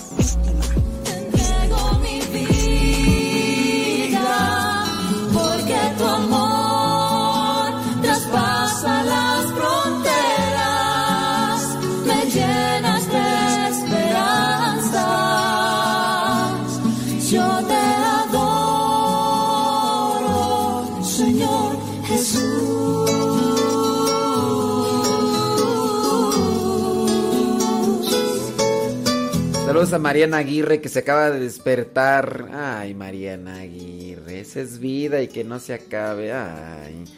Que- co- como su mamá no está, como su mamá no está, pues. Ay, se da vuelo para levantarse hasta la hora que le empiezan a picar las cobijas. Ay, Mariana Aguirre. ¡Viva México!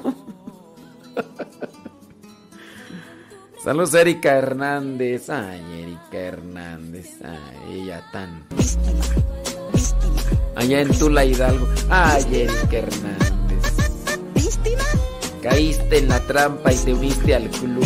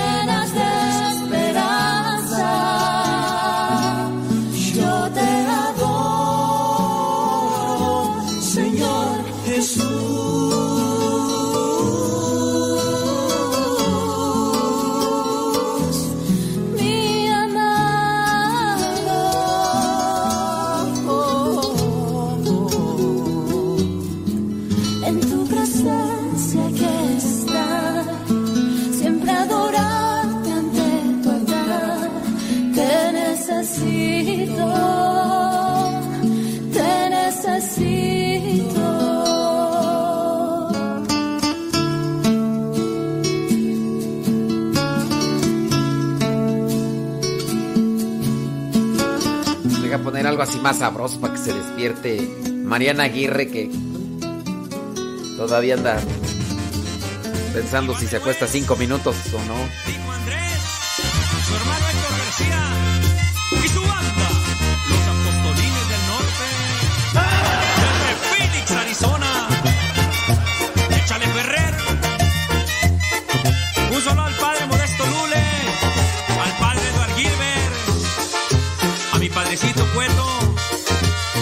Gloria este. Padrecito Cueto, saludos hasta allá donde estés ya, padrecito. de mi Señor. Creía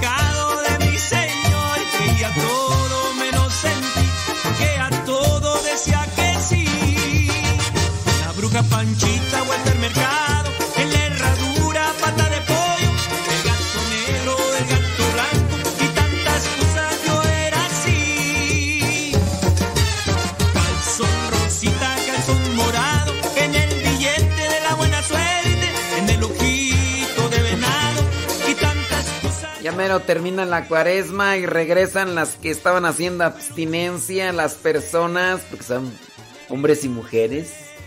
Ya mero, ya mero termina.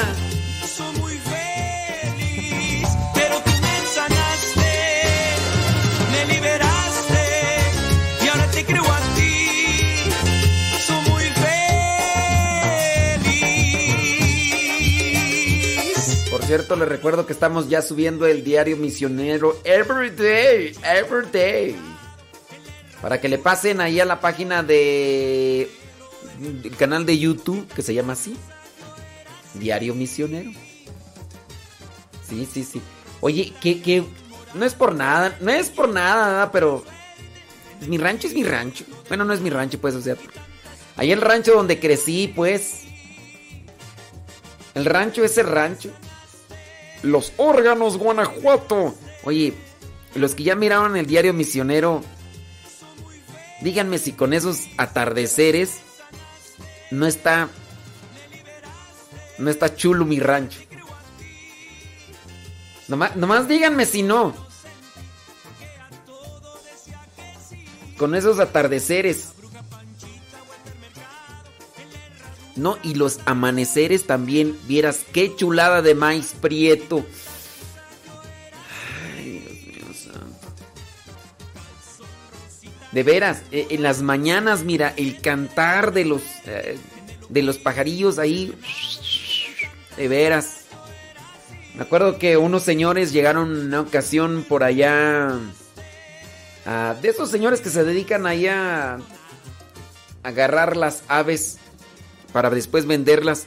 Y, decía el señor, dice, híjole, dice, aquí uno parece que está en una eh, criadero de, de aves, dice, de estas que, que cantan, de esos. Y sí. Sí, sí, sí, sí. En las mañanas, mira, chulada de maíz prieto. En los amaneceres. Y bueno, y, y fíjense, o sea, el video que, que- les compartí en Diario Misionero de, de allá de mi rancho, el atardecer de mi rancho, no tiene efectos especiales, no, no tiene así un, un filtro, no, así son los atardeceres allá en mi rancho. Y ahorita con el trigo que, que está ahí, no, hombre. Es que es Guanajuato, tú, pues, ¿qué te puede decir, edad?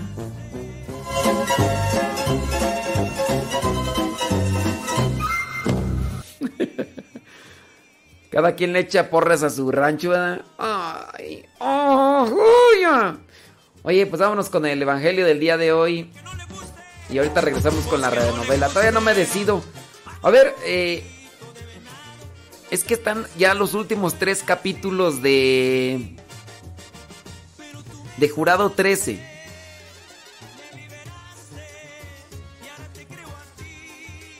Bueno, vamos a poner el Evangelio. Y es que no sé si poner los últimos tres capítulos de Jurado 13 o poner la radionovela de Dante Alighieri que nomás dura como dos capítulos. Bueno, deja poner el Evangelio y a ver qué sale. Si ya de una vez cerramos ya lo- los, el- la no- radionovela de Jurado 13 ya con los últimos tres, que sería el capítulo 1 hoy, mañana miércoles el 2 y el jueves el 3 y ya con eso cerramos. A ver, déjame ver. Ilumíname, Espíritu Santo. En estos momentos vamos a escuchar la palabra de Dios. Dispón tu corazón para que el mensaje llegue hasta lo más profundo de tu ser.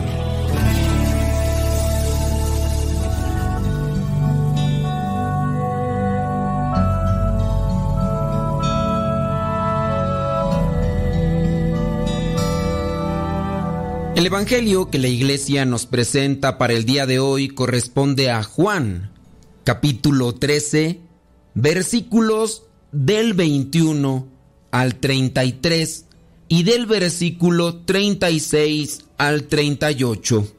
Dice así, después de decir esto, Jesús se sintió profundamente conmovido y añadió con toda claridad, les aseguro que uno de ustedes me va a traicionar. Los discípulos comenzaron entonces a mirarse unos a otros sin saber de quién estaba hablando.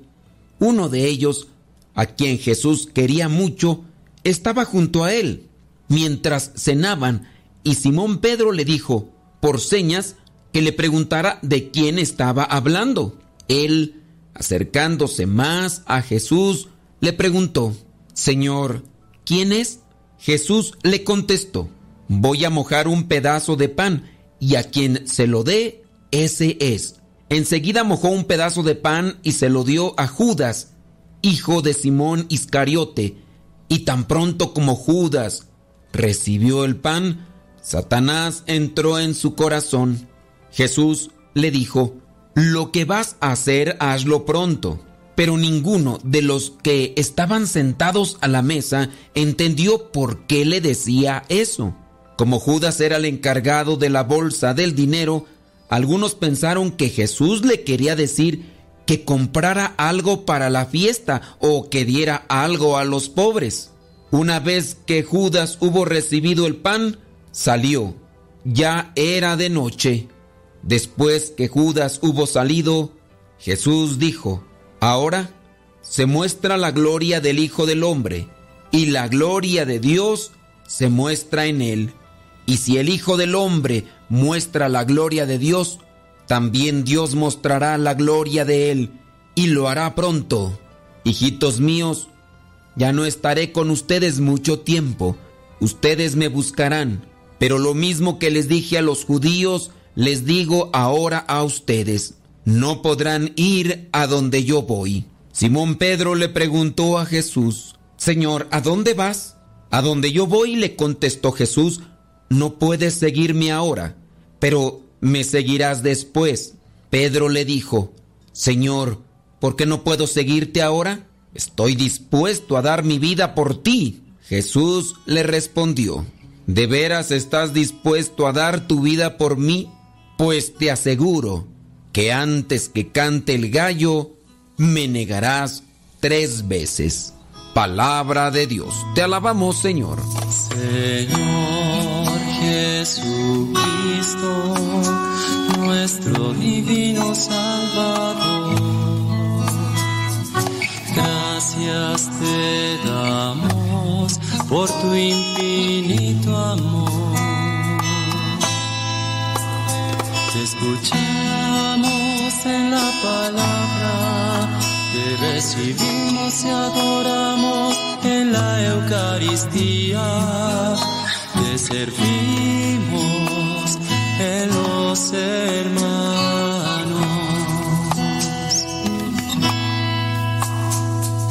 Que seamos misioneros como lo quieres tú enseñando a los hombres el fuego de tu amor. En el Evangelio del día de hoy, Jesús anuncia que uno de sus discípulos, que uno de sus apóstoles, que uno que dormía cerca de él, que comía con él, lo va a traicionar. Y aquí el evangelista, antes de contarnos lo sucedido, quiere que tomemos conciencia del estado de ánimo de Jesús. Dice aquí, versículo 21, después de decir esto, Jesús se sintió profundamente conmovido. La noche se cernía sobre Judas y sobre Pedro y sobre cada uno de los apóstoles. Nuestro pobre corazón a veces desprecia al que más nos ama. En otras ocasiones nuestro corazón tiene miedo de dar la cara por el amigo. hacemos lo que no debemos, también lo que no queremos, porque nos domina el miedo.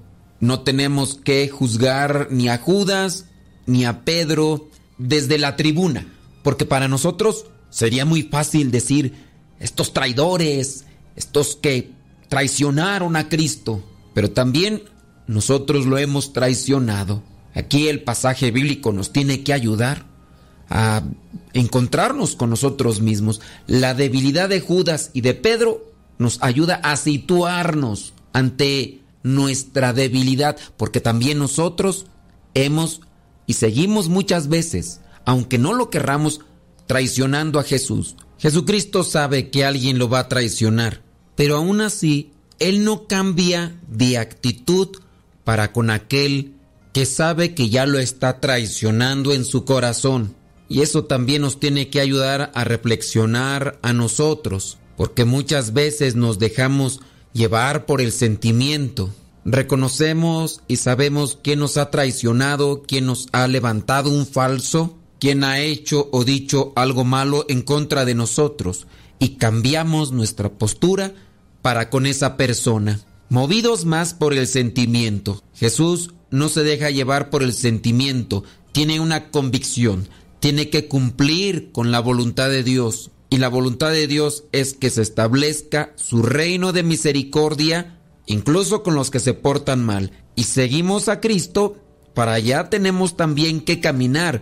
A esa forma también debemos de apegarnos. No hay indirectas, no hay desprecios, no hay maltratos. Hay paciencia, compasión y espera a que cada quien tome su libre decisión. Aún así, Jesucristo les comenta, les aseguro que uno de ustedes me va a traicionar. Ya antes señala el mismo texto bíblico que está conmovido. Los discípulos, más movidos quizá por la curiosidad, comienzan a mirarse uno a otro. ¿Quién será aquel que está traicionando a Jesús ya desde el corazón? Y por ahí salta Simón Pedro que le dice a Juan que le pregunte porque es el discípulo amado, es el que está más cerca del maestro. El discípulo amado obedece también a Pedro. Pedro es el que está al frente de todos los apóstoles. Juan, el pequeño Juan, obedece y le pregunta a Jesús. Jesús le da la referencia. Judas es el señalado. Juan lo sabe.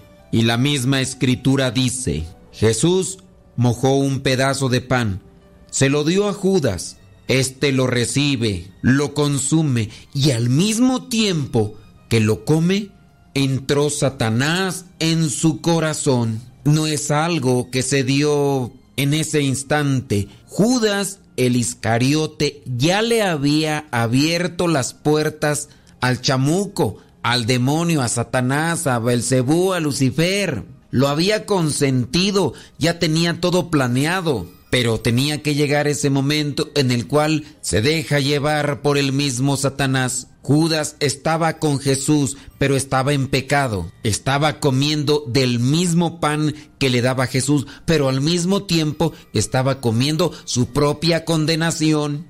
Y esto también debe de ser un llamado de atención para nosotros. ¿Cuántas veces comulgamos el pan del Señor, pero lo hacemos en pecado, sin darnos cuenta que podríamos estar también consumiendo nuestra propia condenación? Jesús le dice que sea pronto también para hacer el mal. En el libro del Apocalipsis aparece ese versículo pequeño donde señala que a Dios no le gustan los tibios, los vomita. O eres frío o eres caliente. O eres de Dios o eres del diablo. Lo que vas a hacer, hazlo pronto, le dice Jesús a Judas el Iscariote. También miramos cómo algunas personas en el Evangelio se dejan llevar por Dios y lo hacen pronto. María recibe el saludo del ángel Gabriel, le da a conocer cuál es su misión y dice que prontamente María se fue con su prima Isabel. Una mujer que prontamente cumplía con la voluntad de Dios. No se puede caminar en esta vida ni tampoco en las cosas de Dios con tibieza. Lo que se vaya a cocinar, que se vaya remojando. Hay que ponernos las pilas y hay que hacer el esfuerzo. Prontitud para con las cosas de Dios. No dejes para mañana lo que tengas que hacer hoy porque tú no sabes si el día de mañana lo podrás mirar. Ninguno de los que estaban cenando a la mesa entendió por qué Jesús decía estas cosas. Lo que vas a hacer, hazlo pronto. El versículo 30 dice, una vez que Judas hubo recibido el pan, salió. Ya era de noche. Sí, porque el sol ya se había escondido bajo el horizonte. Sobre todo era de noche, porque en aquel corazón atravesado de dudas y codicias, de preguntas nunca formuladas y dolores sin sanar, solo quedaba ya oscuridad. En aquella hora de tinieblas, solo la palabra de Jesucristo es luz. Él permanece, Él mismo ama, perdona, declara la verdad, es manso ante la avalancha de dolor que se ve venir. Él lo sabe, es puro y sencillo cuando todos van a mostrarse falsos y torcidos, lo abandonarán. Jesús es humilde, caritativo en medio de la peor tempestad de soberbia y de odio. Y con eso también nos muestra un camino a recorrer. Pero los pasos que Él dio no los podremos hacer si no nos alimentamos de su palabra, de su pan, de su carne y de su sangre. Cuando no tenemos a Jesús en nuestra vida hay oscuridad. Es de noche cuando traicionamos a Jesús. Es de noche cuando traicionamos a nuestra familia, cuando le damos la espalda. Es de noche cuando le damos la espalda también a nuestra comunidad parroquial. Es de noche cuando le damos la espalda a aquel necesitado que se nos cruza en el camino.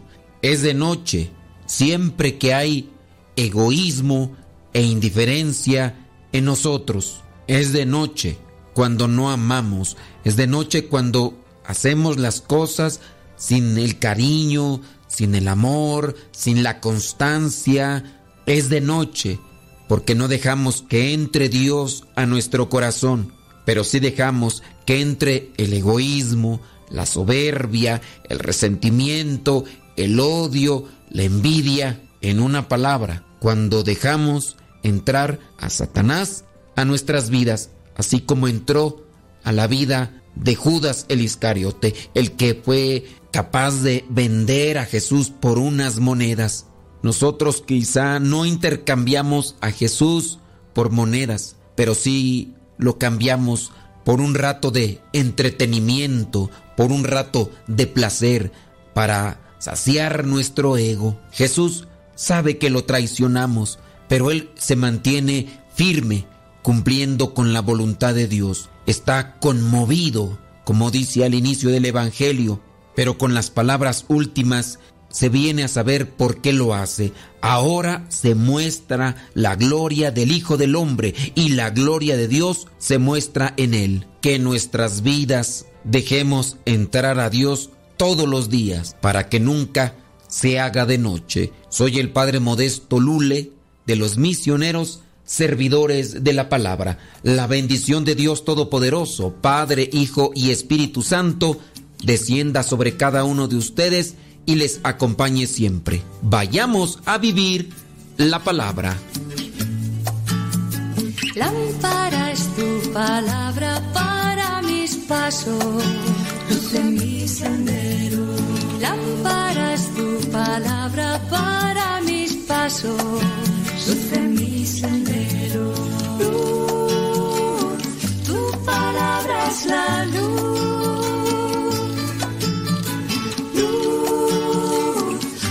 Palabra es la luz. Yo guardaré tus justos mandamientos. Señor, dame vida según tu promesa. Lámpara es tu palabra para mis pasos, luz en mi sendero. Lámpara es tu palabra sendero. Luz, tu palabra es la luz.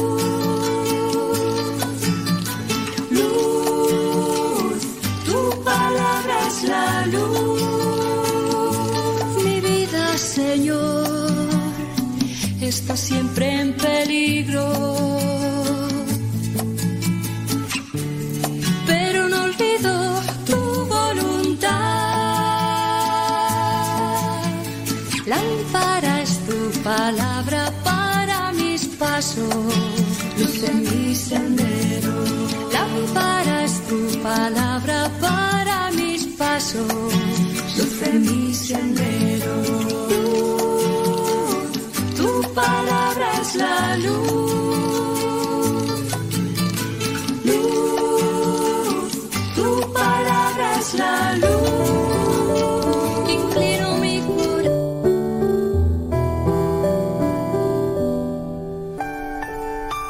Dejó el cielo.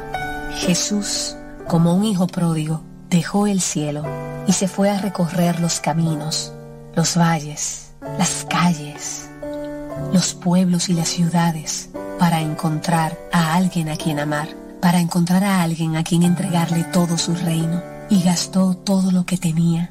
Jesús se despojó de su reino y lo repartió a todos y lo entregó a todos, quedándose él sin nada, comiendo hasta con los ladrones, comiendo con los puercos. El Hijo de Dios dejó el cielo como un hijo pródigo para entregar todo lo que tenía a los demás y derrochó su vida para que tú y yo pudiéramos conocer al Padre, conocer el amor de su papá.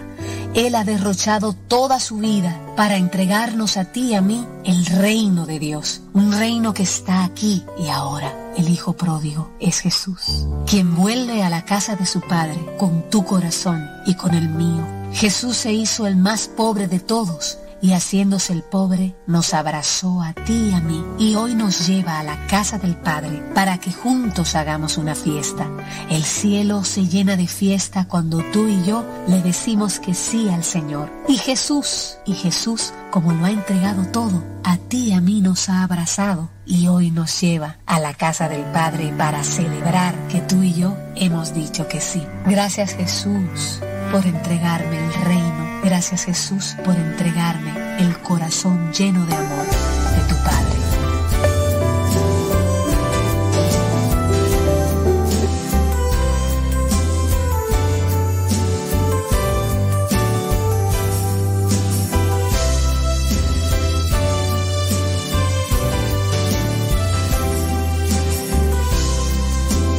Bueno, bueno, me decidí por de una vez cerrar carpeta con Jurado 13. Así que va el último episodio.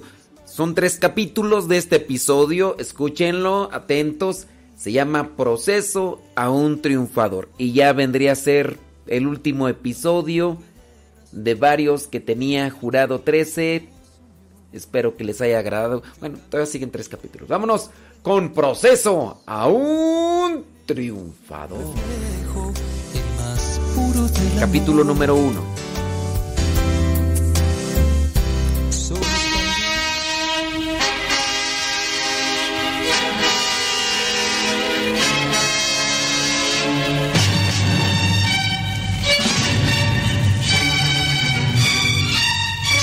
Jurado número 13.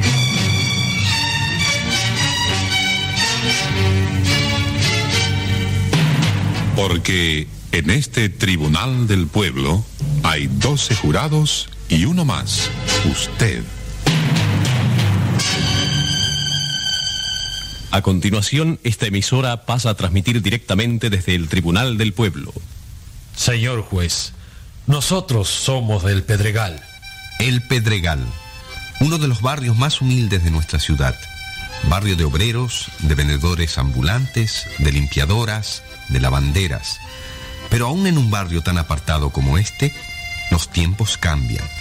En los últimos años ha empezado a darse un fenómeno nuevo en el Pedregal. Los hijos de esos obreros y esas lavanderas están yendo a la universidad. Chao, Lito. Adiós, don Eleuterio. ¿Vas para la facultad? No, ahora voy a casa de un compañero a estudiar. Pasado mañana tengo examen de sociología. Buena suerte en el examen entonces. Gracias. Socio... Sociología. ¿Qué será eso, no? Se da cuenta, amigo. Nosotros que casi no sabemos leer ni escribir. Y estos críos están yendo a la universidad.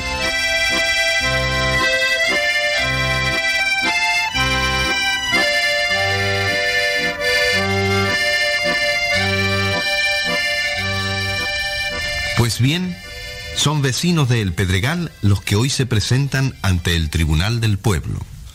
Señor juez, mi nombre es Ramón García. Soy oficial carpintero. Yo vengo a este tribunal porque... Bueno, yo no vengo a acusar a nadie. A un hijo no se lo acusa, ¿no es cierto? Pero necesitaba venir aquí a ver si el tribunal me ayuda a ver más claro. Porque estoy lleno de preguntas por dentro. ¿Hice mal o hice bien? Explíquese, señor García. A mí, eh, lo que me pasa...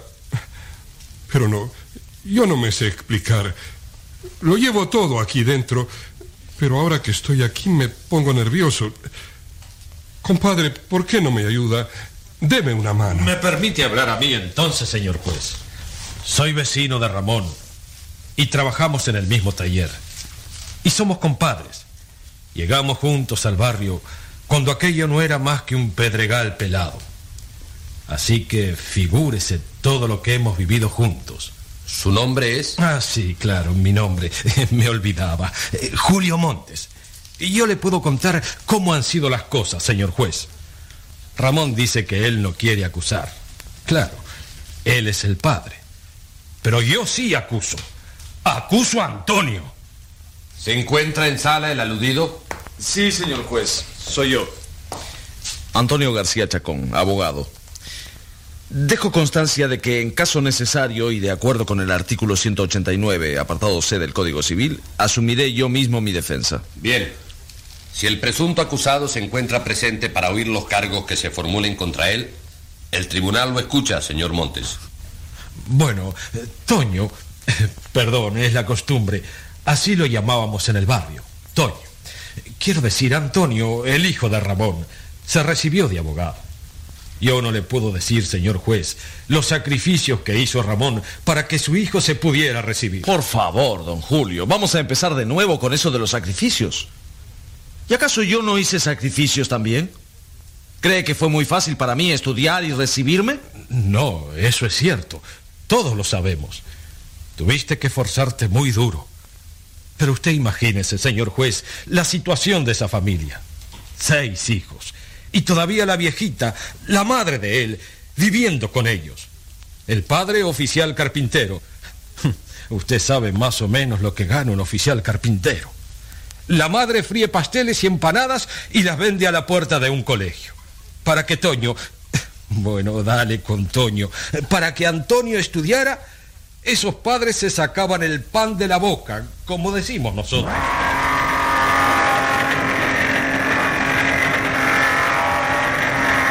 ¿Me pasas el cepillo, Julio? Sí, ahí va, Ramón. Esta madera viene verde. Hay que decirle al patrón que se fije mejor en lo que compra. Así no se puede trabajar. Bueno, las siete. Se terminó por hoy. ¿Vamos a casa? No. Yo hoy me quedo a terminar de cepillar estos tablones. Por favor, avísale a Consuelo que voy a llegar muy tarde a casa. Como a las once. Que no me espere. Que me deje cualquier cosa en la cocina. Pero hoy también te queda fuera de hora. Y hay que trabajar fuerte.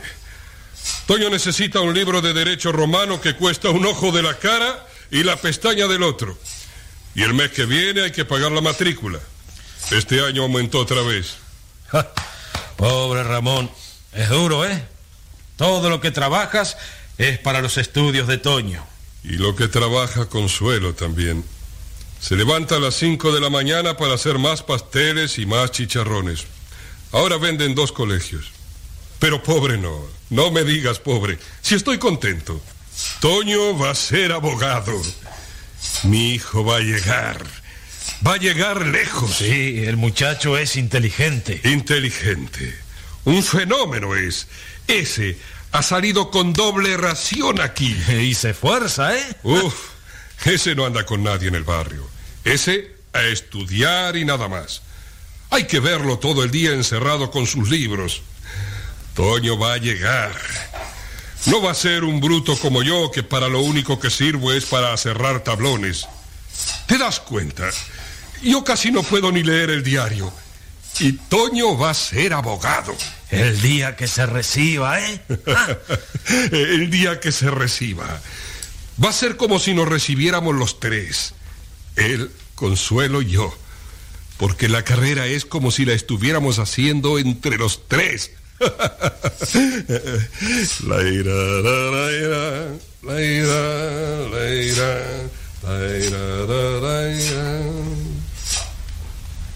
Y por fin, señor juez, llegó el día en que Toño se recibió. ¿Te acuerdas de ese día, Julio? ¿Cómo no me voy a acordar? Si fue una fiesta en todo el barrio. Ramón y yo quisimos ir a la universidad para la entrega de los diplomas. Pero Toño dijo que no valía la pena, que no era un ambiente para nosotros, que no íbamos a estar a gusto. Y nos trajo el diploma a casa. El diploma.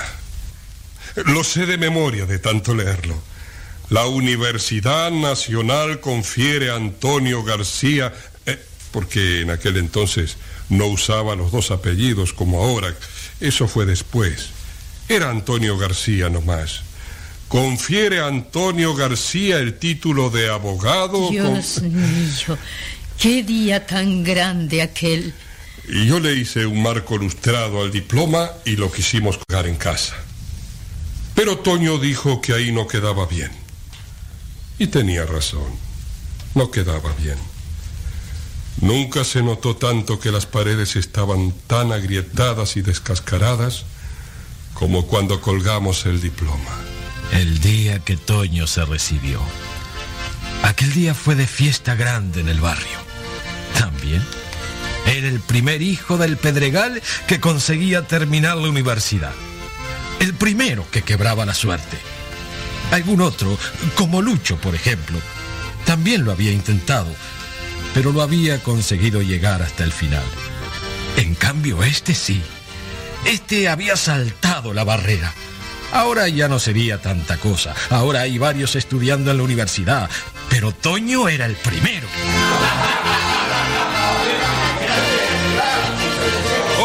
Don Eleuterio! ¡Doña Filomena! ¡Adelante! Vengan a festejar ustedes también. Hoy es día grande. Eh, Toño, aquí están don Eleuterio y doña Filomena que te quieren felicitar. ¿Qué me dicen? Abogado y con mención de honor. Eh, ¿Vieron el diploma? Eh, muéstrales el diploma, Toño. Por favor, papá. ¿Qué, ¿Qué me dicen? El primero en el barrio. Este va a llegar lejos, ¿eh? No tiene la cabeza llena de acerrín como yo. Pe- ¿Pero dónde está? Toño, eh, que aquí está también don Manuel que quiere ver el diploma. ¿Dónde se metió ese muchacho? ¡Toño! ¡Toño!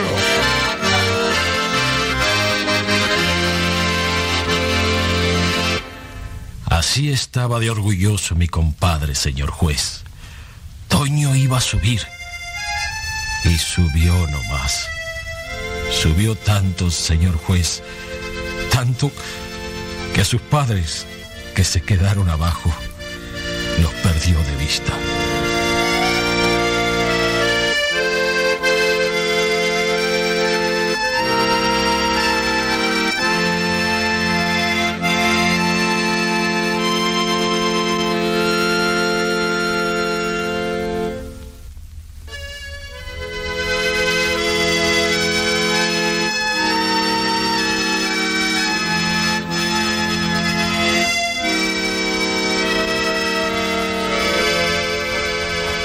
¿Sabes la noticia, Julio? Toño ya tiene un puesto. ¿Y qué puesto? ¿Ya? ¿Tan pronto? Eh, el muchacho vale oro. Ya le echaron el ojo. Un profesor de Toño, un gran abogado, Ortiz Echagüe. Oh, sí, muy conocido. Se lo lleva a trabajar con él en su estudio jurídico. Abogado del estudio Ortiz Echagüe. Tú sabes lo que es eso. Caray, hombre, qué bueno. Felicitaciones, compadre. Ramón, ¿Qué hay? ¿Por qué tienes esa cara? Toño, Toño se va. ¿Cómo que se va? ¿Se va a dónde? Está haciendo las maletas. Se va de casa. Que se... Toño, No entiendo. Es sencillo, papá. Ortiz Echagüe piensa que los abogados de su estudio no pueden vivir en un barrio como este.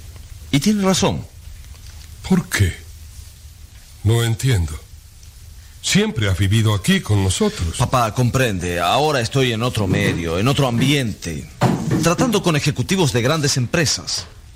¿Qué dirían los directores de la cervecera Continental, por ejemplo, si saben que el abogado que les atiende sus asuntos vive en el Pedregal? Sí, claro. Pero es una tristeza, ¿sabes? Después de tanto luchar para que te recibas. Bueno, sobre eso quiero que estén tranquilos. Tendrán mi ayuda todos los meses. No será mucho porque recién empiezo, pero... Pero si no es eso. Yo tenía la ilusión de que ahora que por fin te recibiste, íbamos a compartir juntos tus progresos, tus triunfos. Bueno, no me voy al extranjero. Me mudo al centro, eso es todo. Me tendrán por aquí a cada rato. Por lo menos vendrás siempre a almorzar los domingos, ¿no es cierto? Por supuesto. Con todo, no sé, me da tristeza. Aquí naciste, aquí viviste siempre, aquí estamos nosotros. Aquí tienes a tu novia. Bueno, mi novia. Pongamos las cosas en su lugar. Isabel nunca fue mi novia. ¿Cómo que Isabel? Bueno, ya están las maletas. Hasta el domingo. Toño, no te despides de la abuela.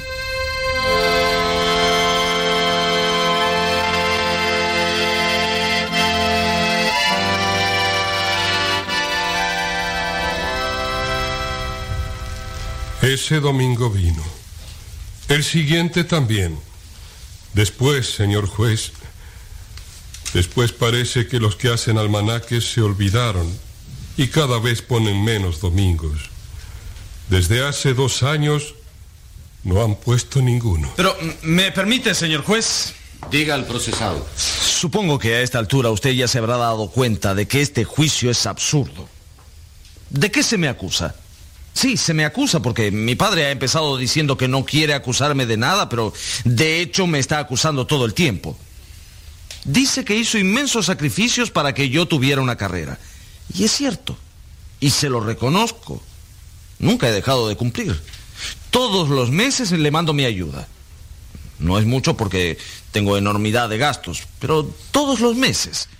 ¿Es verdad o no es verdad? Pero si no se trata de eso, Toño. ¿Y de qué se trata entonces? De que... de que ya somos como extraños para ti. De que pasan meses sin que vengas a vernos. Meses. Más de un año desde la última vez. Más de un año. Y cuando vienes, vienes por diez minutos. Y estás todo el tiempo nervioso, mirando el reloj. Desapareciste, Toño. Es como si ya no existiéramos. Bueno, uno tiene su vida, sus compromisos que lo van absorbiendo. Gracias a Dios estoy tapado de trabajo, de compromisos. Y además otra cosa, ese pedregal es un infierno. Para trepar por esas calles, los elásticos del auto quedan a la miseria. Te casaste y casi no conocemos a tu esposa. Sabemos que tienes una casa muy linda, pero ni la conocemos. Yo los invité. Sí, una vez. Y de una manera que se veía tan claro que era solo por cumplir. Que no querías que fuéramos. Vienen otras personas. No sé si se van a sentir cómodos. Claro, a lo mejor tenías miedo de que yo hiciera ruido al tomar la sopa. ¿Para qué estás diciendo ahora? Sí, sí, sí, ¿qué estoy diciendo? No es eso lo que vine a decir, no es eso. Vine a decir que estoy quebrado, amargado, que me paso noches sin dormir, noches preguntándome, ¿hice bien o hice mal? ¿Hice bien o hice mal luchando tanto para que mi hijo llegara? Y no te fallé. Llegué más lejos de lo que tú esperabas. Ya soy socio del estudio. Sí, más lejos, mucho más lejos. Tan lejos que desapareciste. Toño, Toño, ¿por qué no viniste al entierro de tu abuela? Pero es que sabes siquiera que el año pasado murió tu abuela. Claro que lo sé. Tu nana, Toño. Tu nana que te hacía ico caballito sobre sus rodillas. Tu nana que te adoraba. que viejita y enferma se levantaba a las cinco de la mañana a ayudarme a amasar los pasteles, porque todo era para los estudios del Toño. Que murió llamándote, preguntando por ti. Lo sentiste siquiera. Te dolió un poquito su muerte. Tuviste tiempo para pensar un minuto en ella. Toda la familia vino al entierro. Todo el barrio vino. Solo uno faltaba. Tú. Todos preguntaban, ¿y Toño? Y no sabíamos qué contestar. Mandé una corona. Llegó, ¿verdad? Sí, grande la corona. La más grande. Pero el que no llegaste fuiste tú. Sí, lo siento. Un compromiso impostergable. Una cita marcada con un cliente importantísimo. Un pleito millonario. Ustedes no pueden entender. Ustedes no saben lo que es mi vida. Es una esclavitud. Sí, no puedo entender. Y me sigo preguntando, ¿hice bien o hice mal?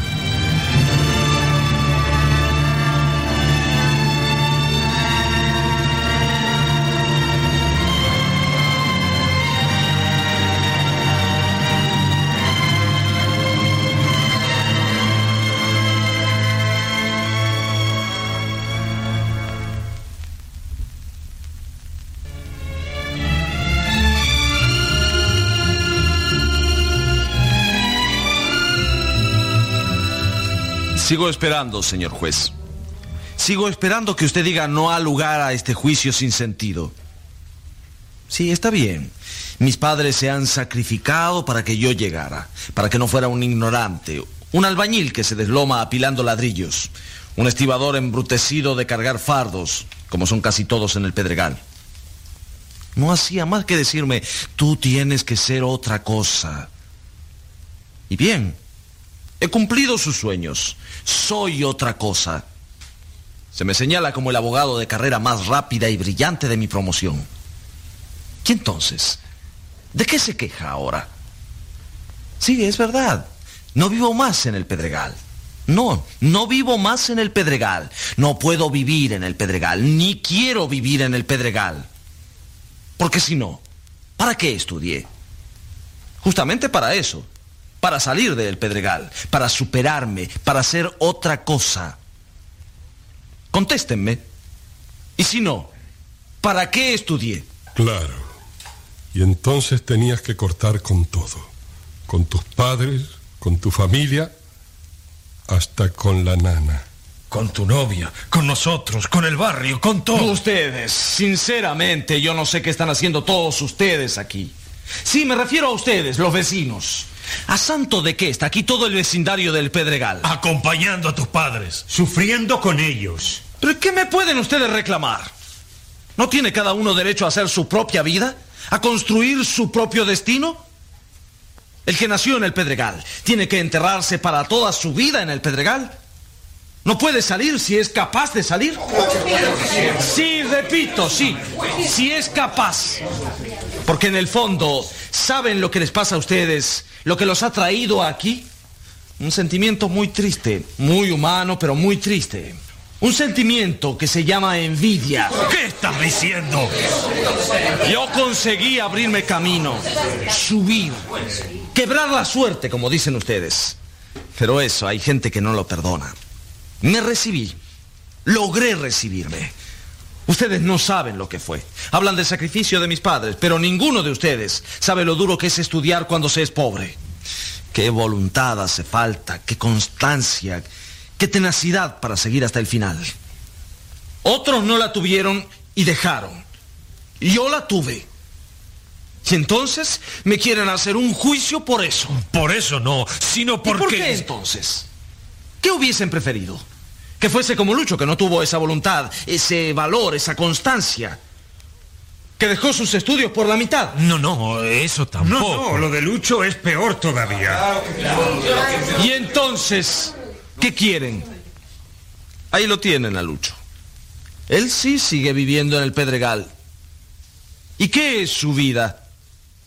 Un fracaso completo. ¿Qué hace Lucho? Es uno del montón, un obrero como ustedes. Señor juez, yo pido que se llame a declarar a Lucho. Bien. Si el testigo se encuentra presente. Lucho no está aquí, señor juez.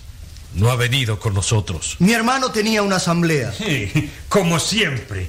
Siempre está en asambleas y esas cosas. Pues yo pido que se lo cite a declarar. Y yo lo apoyo. Yo también quiero que mi hermano declare en este juicio. Bien. Que se cite al testigo. eh, Luciano Suárez. al testigo Luciano Suárez para la próxima audiencia. Entonces sí, el jurado podrá juzgar. Podrá comparar actitudes y caminos. El Tribunal del Pueblo pasa a cuarto intermedio para dar lugar a la declaración del testigo requerido por la acusación. La próxima audiencia nos ayude a ver más claro, a comparar actitudes y caminos, como dijo el acusado. Pero tal vez con lo que ya ha oído en esta audiencia, jurado número 13, usted se sienta en condiciones de responder a la pregunta de Antonio. Y si no, ¿para qué estudié? O al interrogante angustiado de Ramón. ¿Hice bien o hice mal?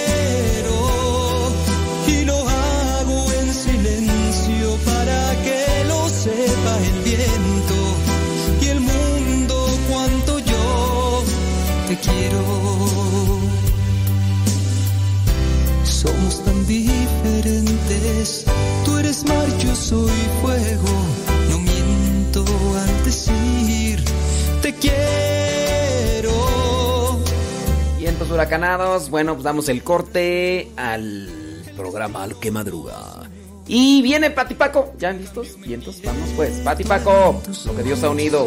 Hoy es día martes, 30 de marzo.